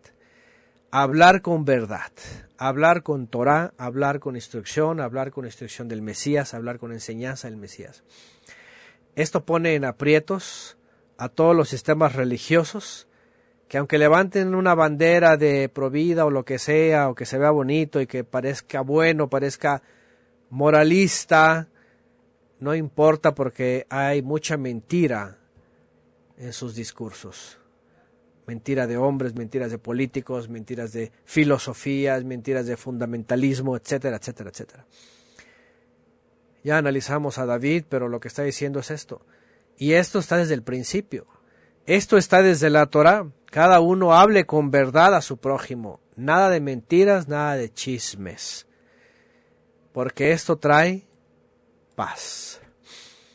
Esto trae shalom. Ahora, la palabra shalom, ahora no sé si aquí, miren, aquí está, en hebreo, shalom, seguridad, bien, felicidad, amistad, salud, bienestar, vean, dicha, completo, propicio, prosperidad, salvo. Ponen varias varias definiciones porque se habla de un estado, ¿verdad?, de la persona, Pero si vamos a Shalem, a Shalom, el contexto hebreo, aparte de todo eso, tiene que ver con reconciliación con el Creador, con seguridad en Él, con confianza, con, con ser acepto delante del Eterno, ser pleno en la vida y ser acepto delante del Eterno. Y esto se cumple también cuando viene la presencia divina. Ahora, ahí les va un texto que hemos citado muchas veces. Vamos a poner un ejemplo en donde no encontraron esa plenitud y no encontraron esa reconciliación. Miren,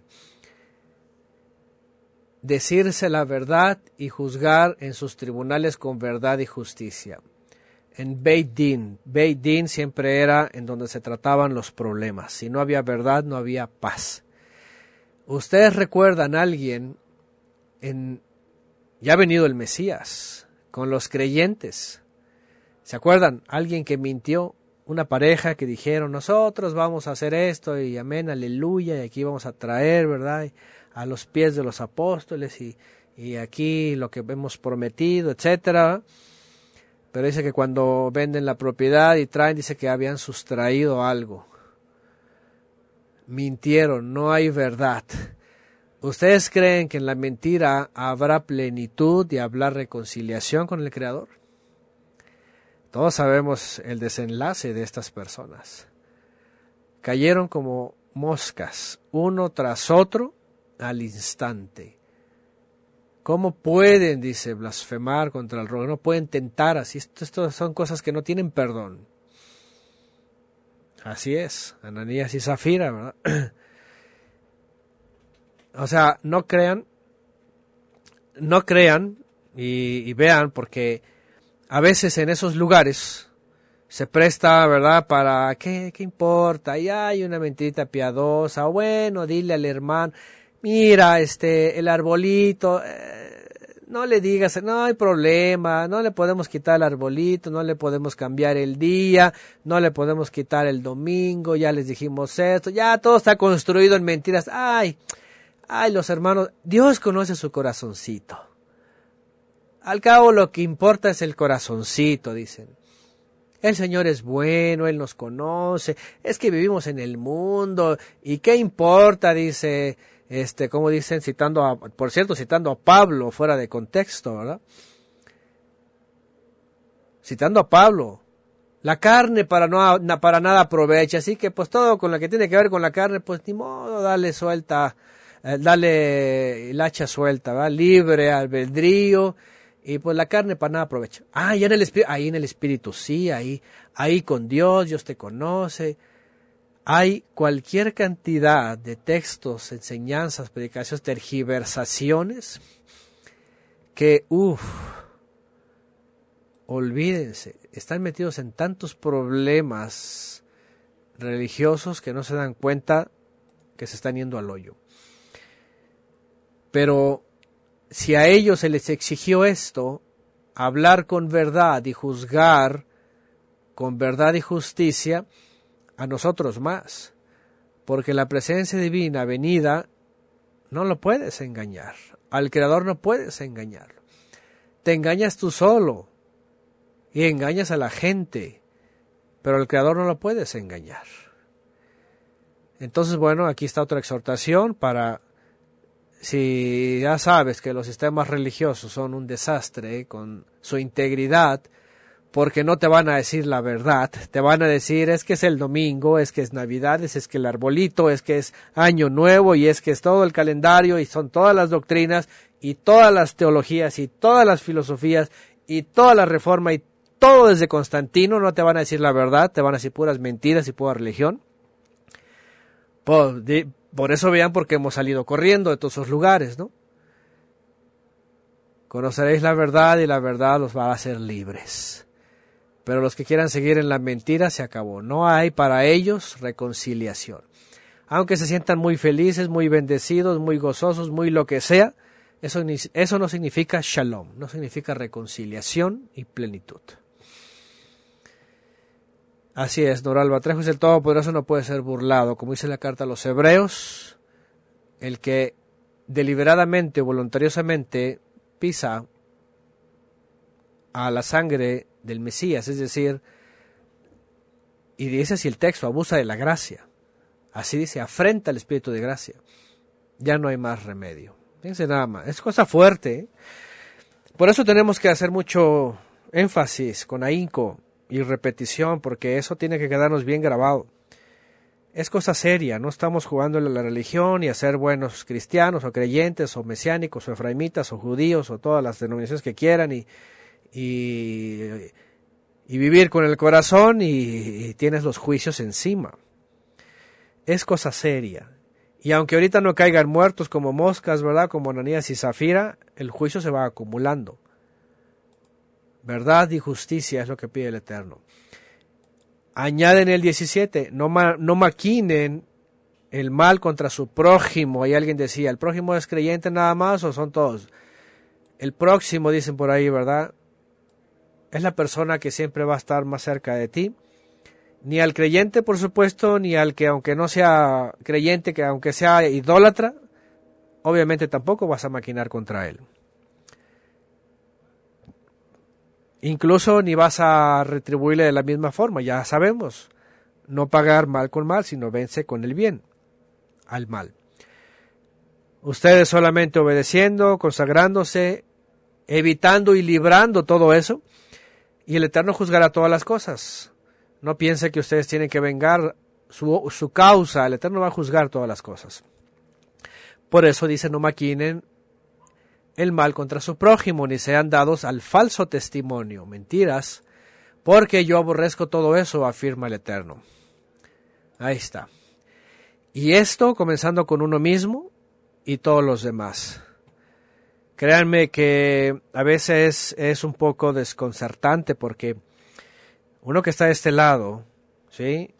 Y leyendo y dando no solamente citas, sino dando eh, historia, ¿verdad? Datos, dataciones, cosas que pasaron en la historia, ¿verdad? Movimientos, etcétera. Uno tiene que ser verdadero, ¿sí? Pero también uno también también uno recibe de allá afuera injusticias ¿eh? y difamaciones. Uno tiene que hablar con verdad. Así fue, así ocurrió, ahí está escrito, hay evidencias, ahí está. Pero también si uno se levanta diciendo la verdad, te van a difamar. Imagínense. Bueno, me han dicho que soy hijo de Hitler, imagínense, tú dices, ¿de dónde? y que de Mussolini, y que no sé qué, y que de Amalek, y de un montón de cosas, ¿verdad? Entonces, bueno, una cosa es citar la verdad, la historia, por ejemplo, cuando hablamos de temas, y otra cosa es que, y aquí está el problema, ¿no? Bueno, tenemos que ser todos apegados a lo que decimos, ¿no?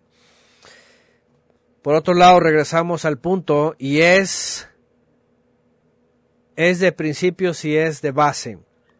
¿Sí? El Eterno siempre quiso del pueblo todo esto. Esto no era nuevo, eso está en la Torah. En la Torah viene todo esto.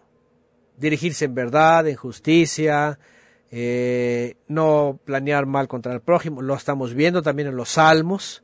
¿Verdad? No dar falso testimonio o testimonio falseado que no es, que no tiene base, no tiene fundamento. ¿Sí? ¿Por qué? Porque dice el Eterno, yo aborrezco todo esto. En efecto, por supuesto, ¿no? Y bueno, es una exhortación, obviamente en la sombra profética aplica, como ya, ya hablé de Ananías y Zafira, estos, estos eran religiosos, estos eran de pactar y yo pactaré, yo Señor, yo te entrego y heme aquí y le digo a los apóstoles, aquí traigo mi entrega y estaban robando a, su promesa, ¿no? Y por eso caen muertos. La cosa es seria. De ahí en más, todo tiene que proceder igual. Eso estaba escrito desde Abraham, ya lo sabían. Eso estaba escrito en la Torah y todos lo sabían. Bueno, Añade Samuel Barrios, Salmo 58.11, entonces, por fin todos dirán, es verdad que hay recompensa para los que viven para el Todopoderoso, es cierto que existe un poderoso que juzga con justicia aquí en la tierra. Bueno, vamos al verso 18, hay una visión más. Dice, vino a mí la palabra del Eterno. Bueno, más que visión, una palabra, ¿verdad? Una, una revelación a Sejaría. Dice, vino a mí Dabar, la Dabar, la palabra del Eterno Todopoderoso, y me declaró. Así dice el Eterno Todopoderoso para Yehudá. Aquí viene el famoso texto que también ya mencionamos un poquito la vez pasada, ¿no? Sobre los ayunos, ustedes recordarán. bueno, vamos a leer primero. Así dice el Eterno Todopoderoso para Yehudá, los ayunos de los meses cuarto, quinto, séptimo, décimo, serán motivo de gozo y alegría y de animadas festividades. Así será, pues la verdad, amén, pues la verdad y la paz, dice. Ya hemos hablado de esto, ellos, ellos tenían un recuerdo doloroso de los años pasados y hemos hablado que había varios ayunos, sobre todo el ayuno de Tisha B'Av, que era el del mes quinto. Eh, en el mes cuarto se recordaba, había un ayuno cuando Nabucodonosor entra a Jerusalén, ¿sí? el, el mes cuarto.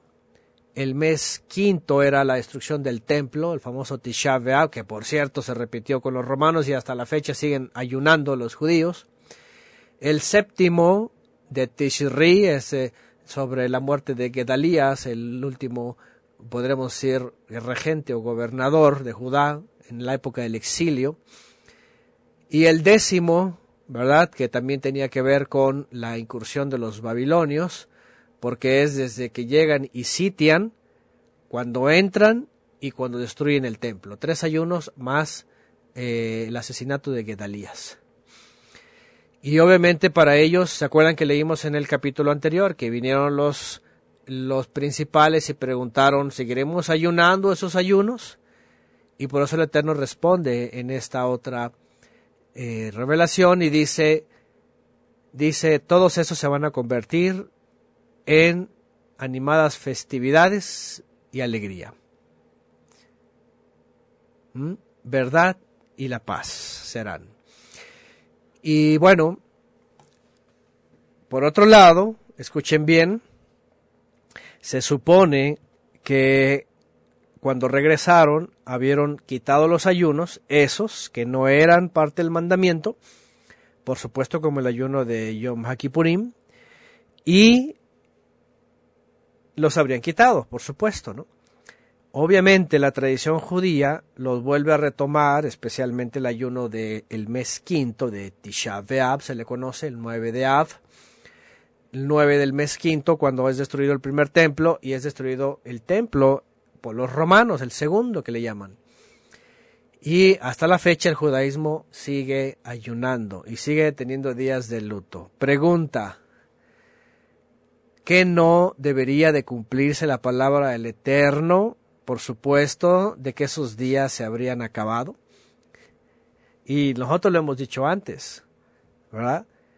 El judaísmo ayuna de más, pero es por la tradición y es por los, los rabinos. Pero esos días, y yo no sé, ¿verdad? Este, no es de que salgas a publicar y salgas a ofender a la gente, ¿verdad? Judía. Pero esos días cumple la palabra del Eterno. A ver, estaría bien esos días cumplir la palabra del Eterno, ¿no? Alégrate y danza. Y no solo porque lo dice el Eterno, sino porque cumplió más cosas, levantó un verdadero templo, en el cual somos piedras vivas. Dice que si le agregaron ayuno de Ishtar. Sí, también, además, ¿no? Eso se lo trajeron ya después. el ayuno de Esther, el ayuno, bueno, hay varios, ¿no? Pero sobre todo es lamentable, y escúcheme bien esto, a los cristianos no porque ellos no tienen ni idea, ellos si, les dijeran capaz que lo hacen y porque están esperando un templo más, dicen ellos, como el judaísmo pues. Pero vean qué interesante, esos días alegrémonos y no porque quieras ofenderos o quieras tener empatía. Ahora, déjenme decirles algo. Hay algunos que dicen, no, no, claro, no, no ayunamos y y nosotros no nuestro mandamiento, que son los judíos, que no sé qué, pero dicen, pero hay que ser empáticos. hay que entenderlos y bueno, ellos esto, ellos lo otro. Espérame tantito, estamos hace dos mil quinientos años, estamos viendo que el Eterno dice que se acabó, que ya no van a ser de ayunos, que parte de la de la profecía y de esta palabra y de este texto no entienden de que ya no sea un ayuno. A ver, pregunta. Pregunta. Porque ya leímos y lo vamos, ya lo leímos. ¿Acaso, dice el Eterno, ayunaron para mí todos esos 70 años? Dice, lo hicieron para ustedes mismos. Ya lo estudiamos esto la vez pasada. A ver, pregunta. Miren, miren cómo el hombre, cómo el ser humano puede llegar a, a la perversidad. Escúcheme bien. Estos están iguales que el sistema evangélico, ¿eh? Eso están igual, sacan cualquier pretexto. Bueno, un día, algún día nació. Está bien, si no nació este el 25, eh, algún día nació, pero nosotros nos, juntamos, oramos y, incluso hay iglesias que dicen que oran y que ese día no hacen nada, pero reconocen que hay un día y que, y que bueno, está bien. Esto, esto es hipocresía, esto es blandenguez, esto es basura. Escúcheme bien, Ahí les va, ustedes me van a responder. Respóndanme si quieren. ¿Sí? Pregunta. Si el Eterno dijo esto y los trajo de regreso y todo cambió y debían de cambiar todos esos en, días de alegría y más cuando vino el Mesías y levantó el verdadero santuario, pregunta, ¿de veras se, se dolerán digo, sabiendo que existe este texto, ¿de veras se dolerán ayunando? ¿De veras hay un sentimiento de, dolor y, de todo eso? ¿O sabiendo esto creen que hay adentro en la mente una lucha interna de, de ay, este, pues voy a ayunar y voy a llorar y a lamentarme, y, pero, pero qué tal si ya pasó, y qué tal si esto no le agrada al Eterno, y qué tal si pues lo leemos y dice ya no serán días.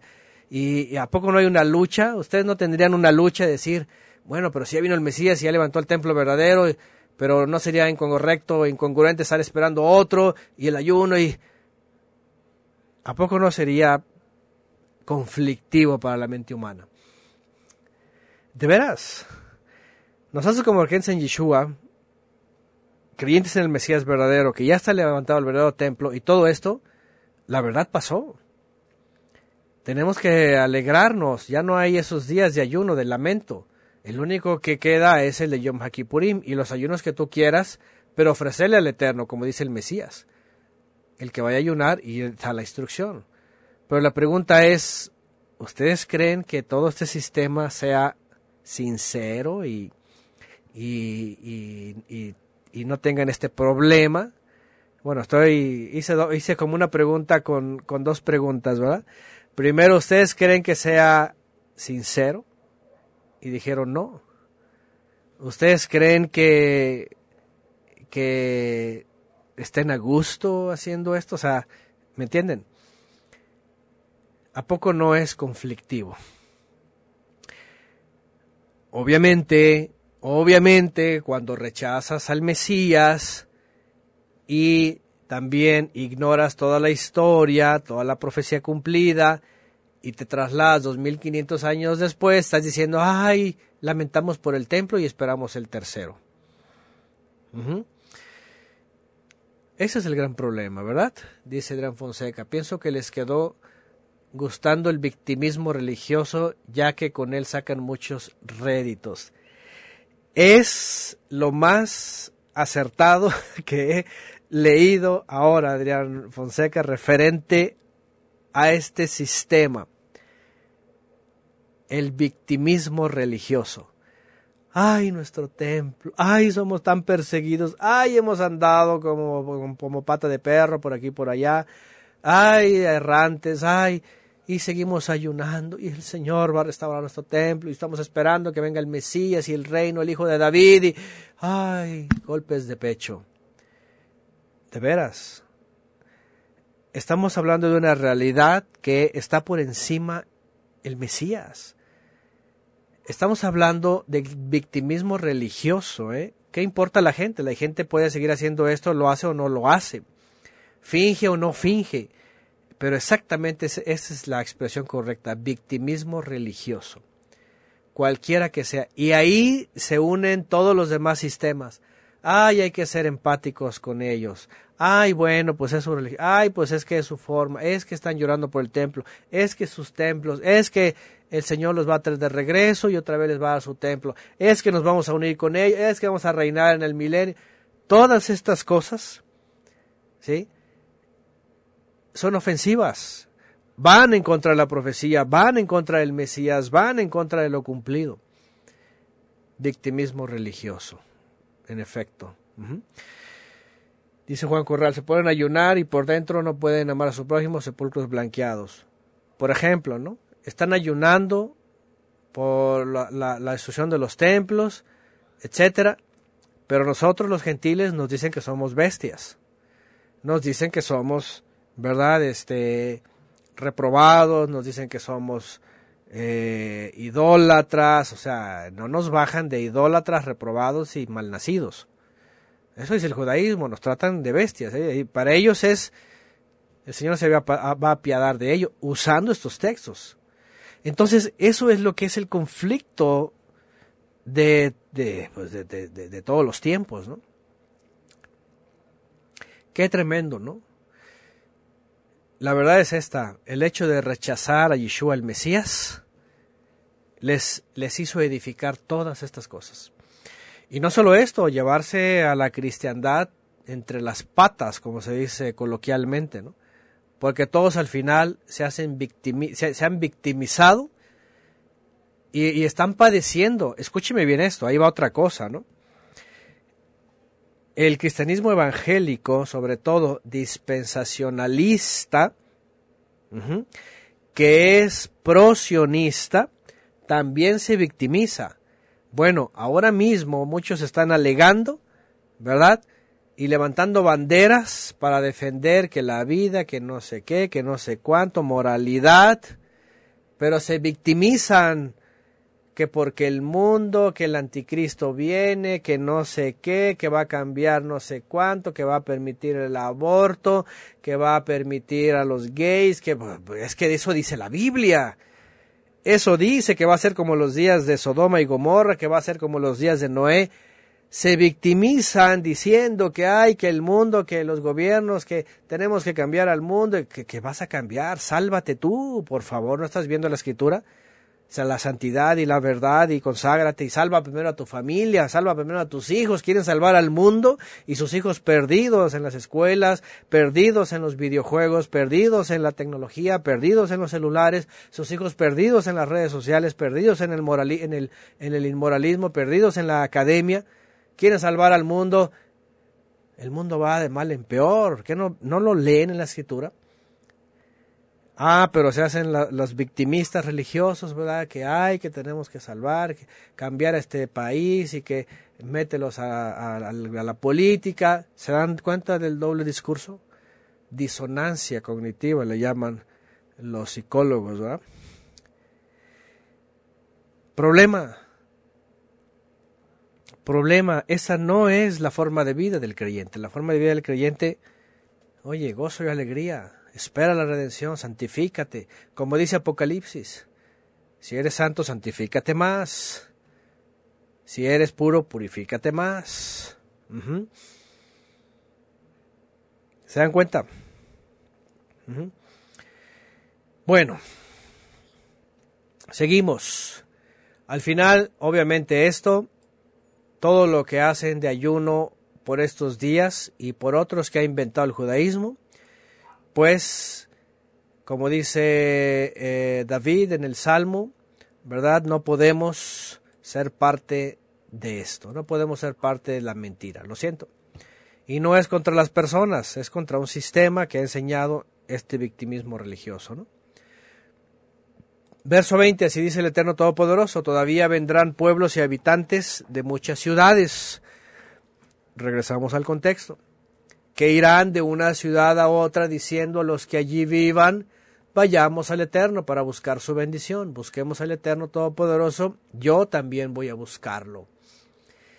Esto también está documentado en Isaías, ¿verdad? ¿Qué pueblos iban a subir o naciones? Aunque, bueno, déjenme decirles algo. vendrán pueblos, Amim. En aquella época, de todos los pueblos que fueron al exilio, el pueblo de Israel era el único que estaba siendo reivindicado en su tierra y se sumaron a ellos otros pueblos y subieron de las naciones para ayudarles, porque creen que era Jerusalén una ciudad tan, tan amurallada y tan edificada. 21. Que irán de una ciudad a otra diciendo los que allí vivan, vayamos al Eterno. Yo también voy a buscarlo. Ahorita vamos a ver la sombra profética. Ahorita vamos a ver la sombra profética. Esto es la literalidad y muchos pueblos y potentes naciones vendrán a Jerusalén en busca del Eterno Todopoderoso y de su bendición. ¿Por qué? Porque todos se enteraron del edicto de Ciro y de lo que pasó posteriormente y pueblos reconocían este milagro.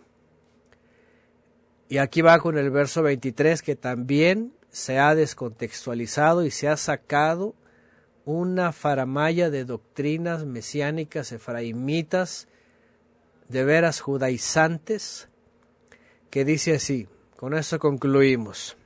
Y bueno, ya hemos hablado de eso, y para los que no, vean lo que dice, así dice el Eterno Todopoderoso, en aquellos días habrá mucha gente, mucha gente, y vean la palabra, que aparece hombres de las naciones, ahí está, Goim, lo que yo hago cuando, cuando vemos las palabras es la palabra Goy, gentiles, extranjeros, ¿eh?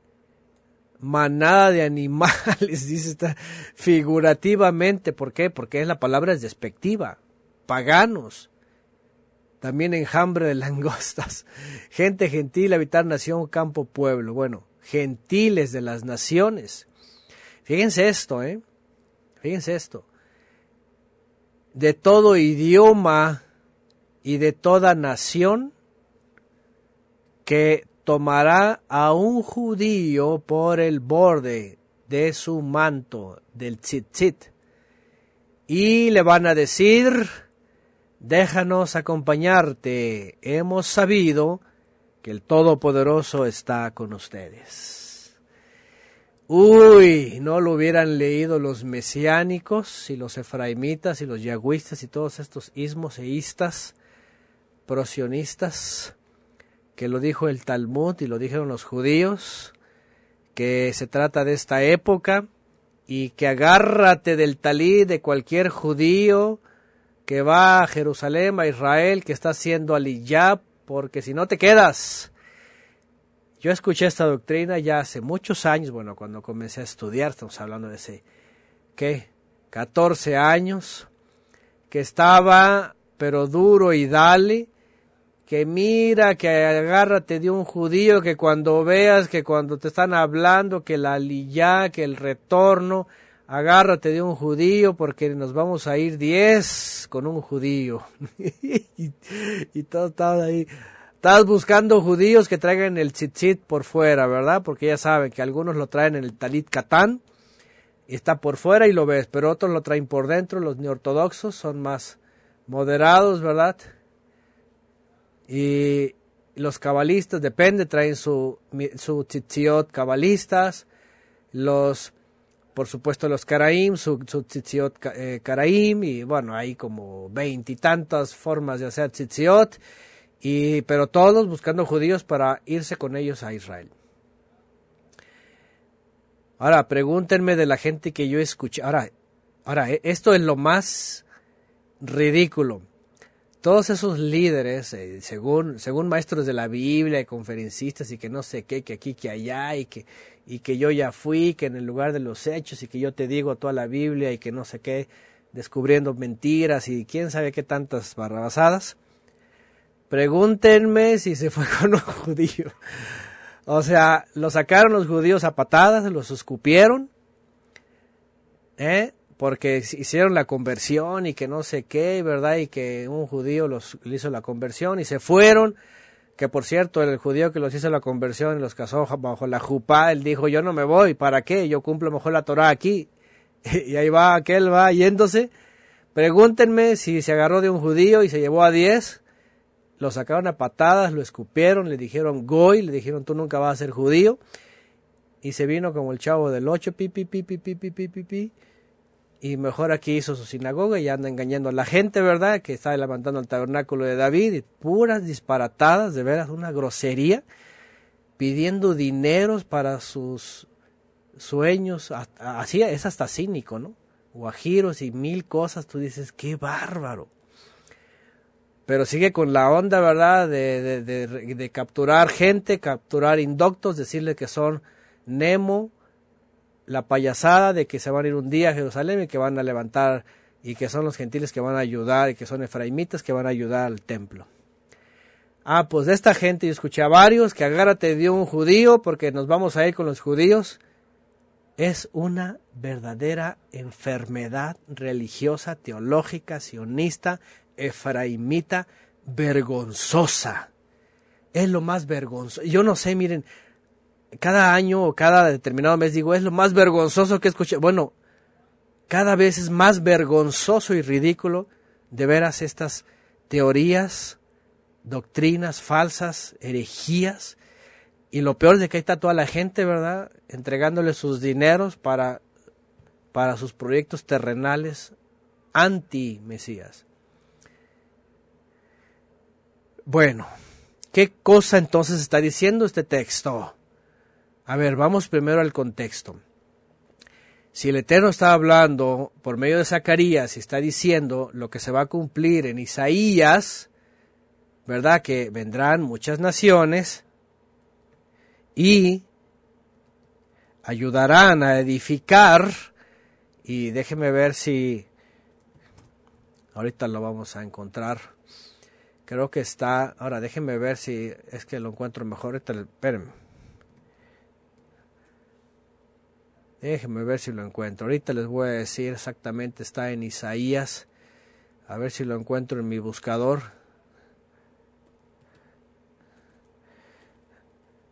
Voy a volver a citar lo que cité hace rato. Vamos al profeta. ¿Sí? Y está, ahí está, en el 6010. Aquí lo tengo. Miren nada más. Ciertamente a mí esperarán de costa. Eh, bueno, viene la, la futura Sion majestuosa o la futura majestuosidad de Sion. Levántate, resplandece porque ha venido tu luz y bueno, se habla habla en dos tonos, otra vez, literal, el regreso y la sombra profética. Ahorita voy a explicar eso en Zacarías. Vendrán, resplandecerán multitud de camellos, cubrirán todo el ganado, se da esta profecía. ¿Quiénes son estos que vuelan como nubes, como palomas a sus ventanas? Ah, que también sacan esto fuera de contexto. Que dicen, ¿qué son las nubes? Son aviones son los aviones de Nefesh Benefesh que está llevando un montón de nopales a, a, a Israel. Oh, perdón, perdónenme, me discrimino a mí mismo, ¿verdad? Cuando digo nopales saben que así nos juzgan de, de todos lados, ¿verdad? Cada de nopal.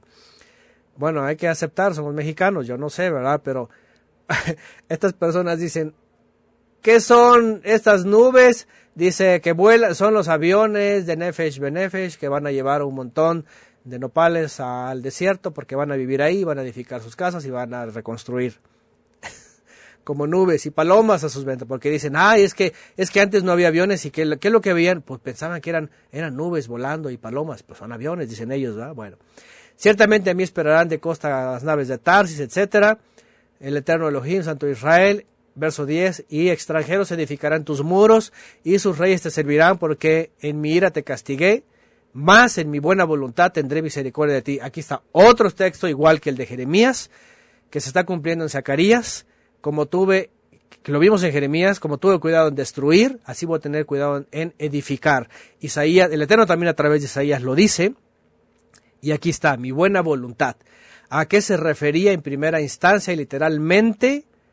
A lo que estamos viendo en Zacarías capítulo 8, al final que está diciendo, esto es lo que estoy haciendo. Y voy a traer extranjeros, voy a traer extranjeros para que te ayuden a construir y se van a agarrar del tzitzit de un judío, obviamente en aquella época, van a venir con Yehudim que vienen del exilio, con israelitas, porque te voy a hacer que te ayuden a edificar las murallas de Jerusalén. ¿Mm? Esto es lo que ocurrió. Se van a tomar de un manto y ellos subieron. No, ahorita agárrate de un judío. Primero, primero, ni te deja agarrar. Te dice que eres un impuro, que no te has lavado, que tu esposa seguramente está en impureza, que no te puede tocar, que tú eres un gentil, que para qué quieres ir a Israel, que tú eres un pagano, que tú no vas a ir, que no es tu tierra, olvídate. Ahora, este, este, otra vez, estas puras doctrinas atoradas, tergiversadas, embarradas, destruidas, yo no sé cómo llamarles. No, hombre, un judío, te quieres ir a Israel, te escupe, te dicen, tú nunca vas a ser judío, hazte por allá. Allá te tienes que ser sionista, pero los sionistas son laicos y son inmorales, son pro gay, son pro aborto, son pro todo eso, y tú dices, mejor me salgo de lo que le pasó a este tipo, que dice, no, pues si, si en la sinagoga, que quiero ser muy judío, me escupen, pues me salgo, y si voy con los sionistas, son unos, todo esto, pues por poco y se queda, ¿eh? Bueno, ¿qué significa esto? Al final, ¿qué significa? Literalmente, número uno, en aquella época hubo gentiles que subieron con israelitas y les ayudaron a edificar las murallas. ¿Sí? Número dos, la sombra profética, y está mejor en Isaías 60. Pero aquí lo volvemos a ver. ¿Y cuál es, cuál es la alusión profética? ¿Cuál es la sombra profética? Bueno, y esto también lo dicen muchos, ¿verdad? ¿Qué judío es este? ¿Qué Yehudí es este? Que diez, el diez habla, número uno, de las tribus perdidas que se gentilizaron. Vean, aquí hay dos posturas interesantes, ¿eh? Ahí les va. Número uno, el diez está hablando de totalidad, de las naciones, ¿verdad? De todas las naciones se van a tomar de alguien.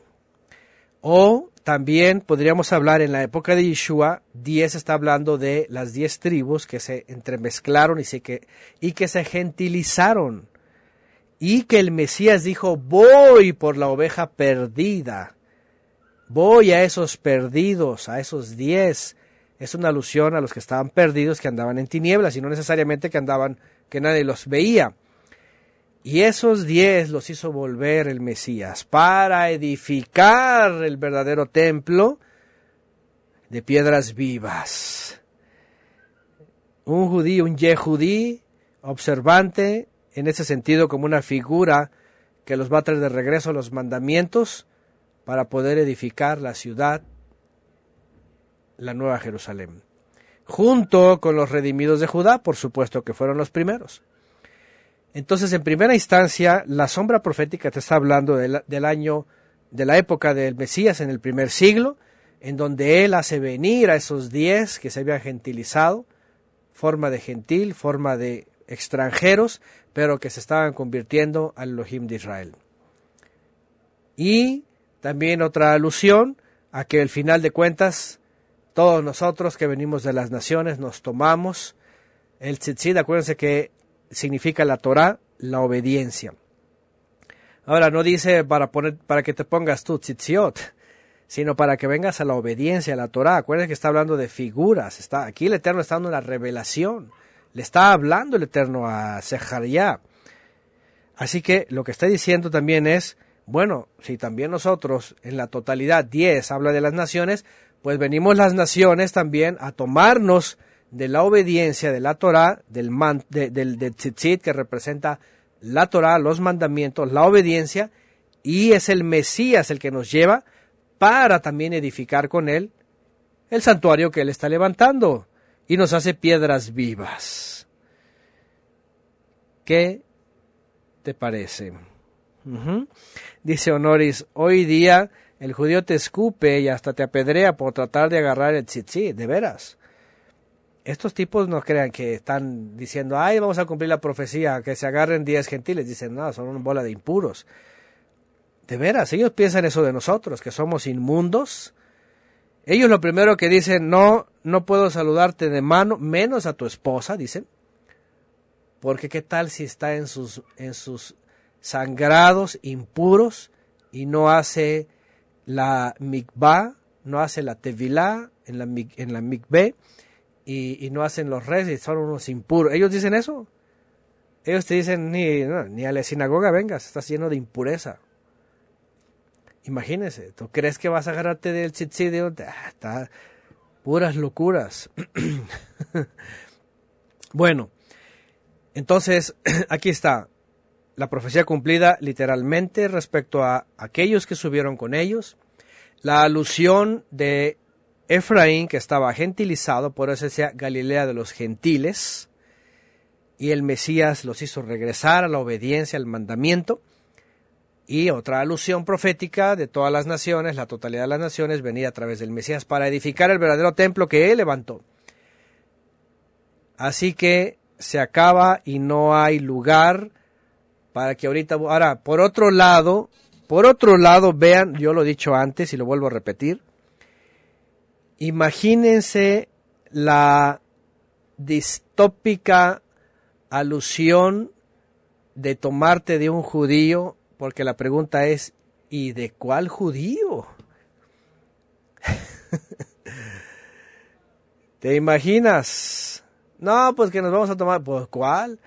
Está el Haredim, están los hasídicos, los, están los ortodoxos, neortodoxos, los reformistas, reconstruccionistas, eh, ¿verdad? Están los sionistas, están los judíos eh, laicos, están los de la de eh, Ashkenazí, los sefaradim, los Mizrahim, está un montón de sectas judías por todo. Hay sectas judías como el cristianismo, igual de sectas, ¿no? Bueno, creo que el, creo que el cristianismo les gana por, por unos 28 mil. Del judaísmo nomás hay como 500, ¿no? bueno, tú dices, pues, ¿de qué judío me voy a agarrar? Si es cabalista, me, me, va a poner a meditar con Shebatai si es sionista, me va a agarrar, me va a dar una metralleta para que mate a los árabes. Si te agarras a un hasídico, ¿verdad? Este, te va a poner a hacer mística, ¿verdad? De, etcétera. Si te agarras de, ¿qué les gusta? O sea, no hay ni para dónde. Tú dices, bueno, si eso se cumpliera así, qué locura, ¿de qué judío te vas a agarrar? ¿Y qué judío se va a dejar que le agarres su si, si para ellos tú eres un impuro, entonces es una locura.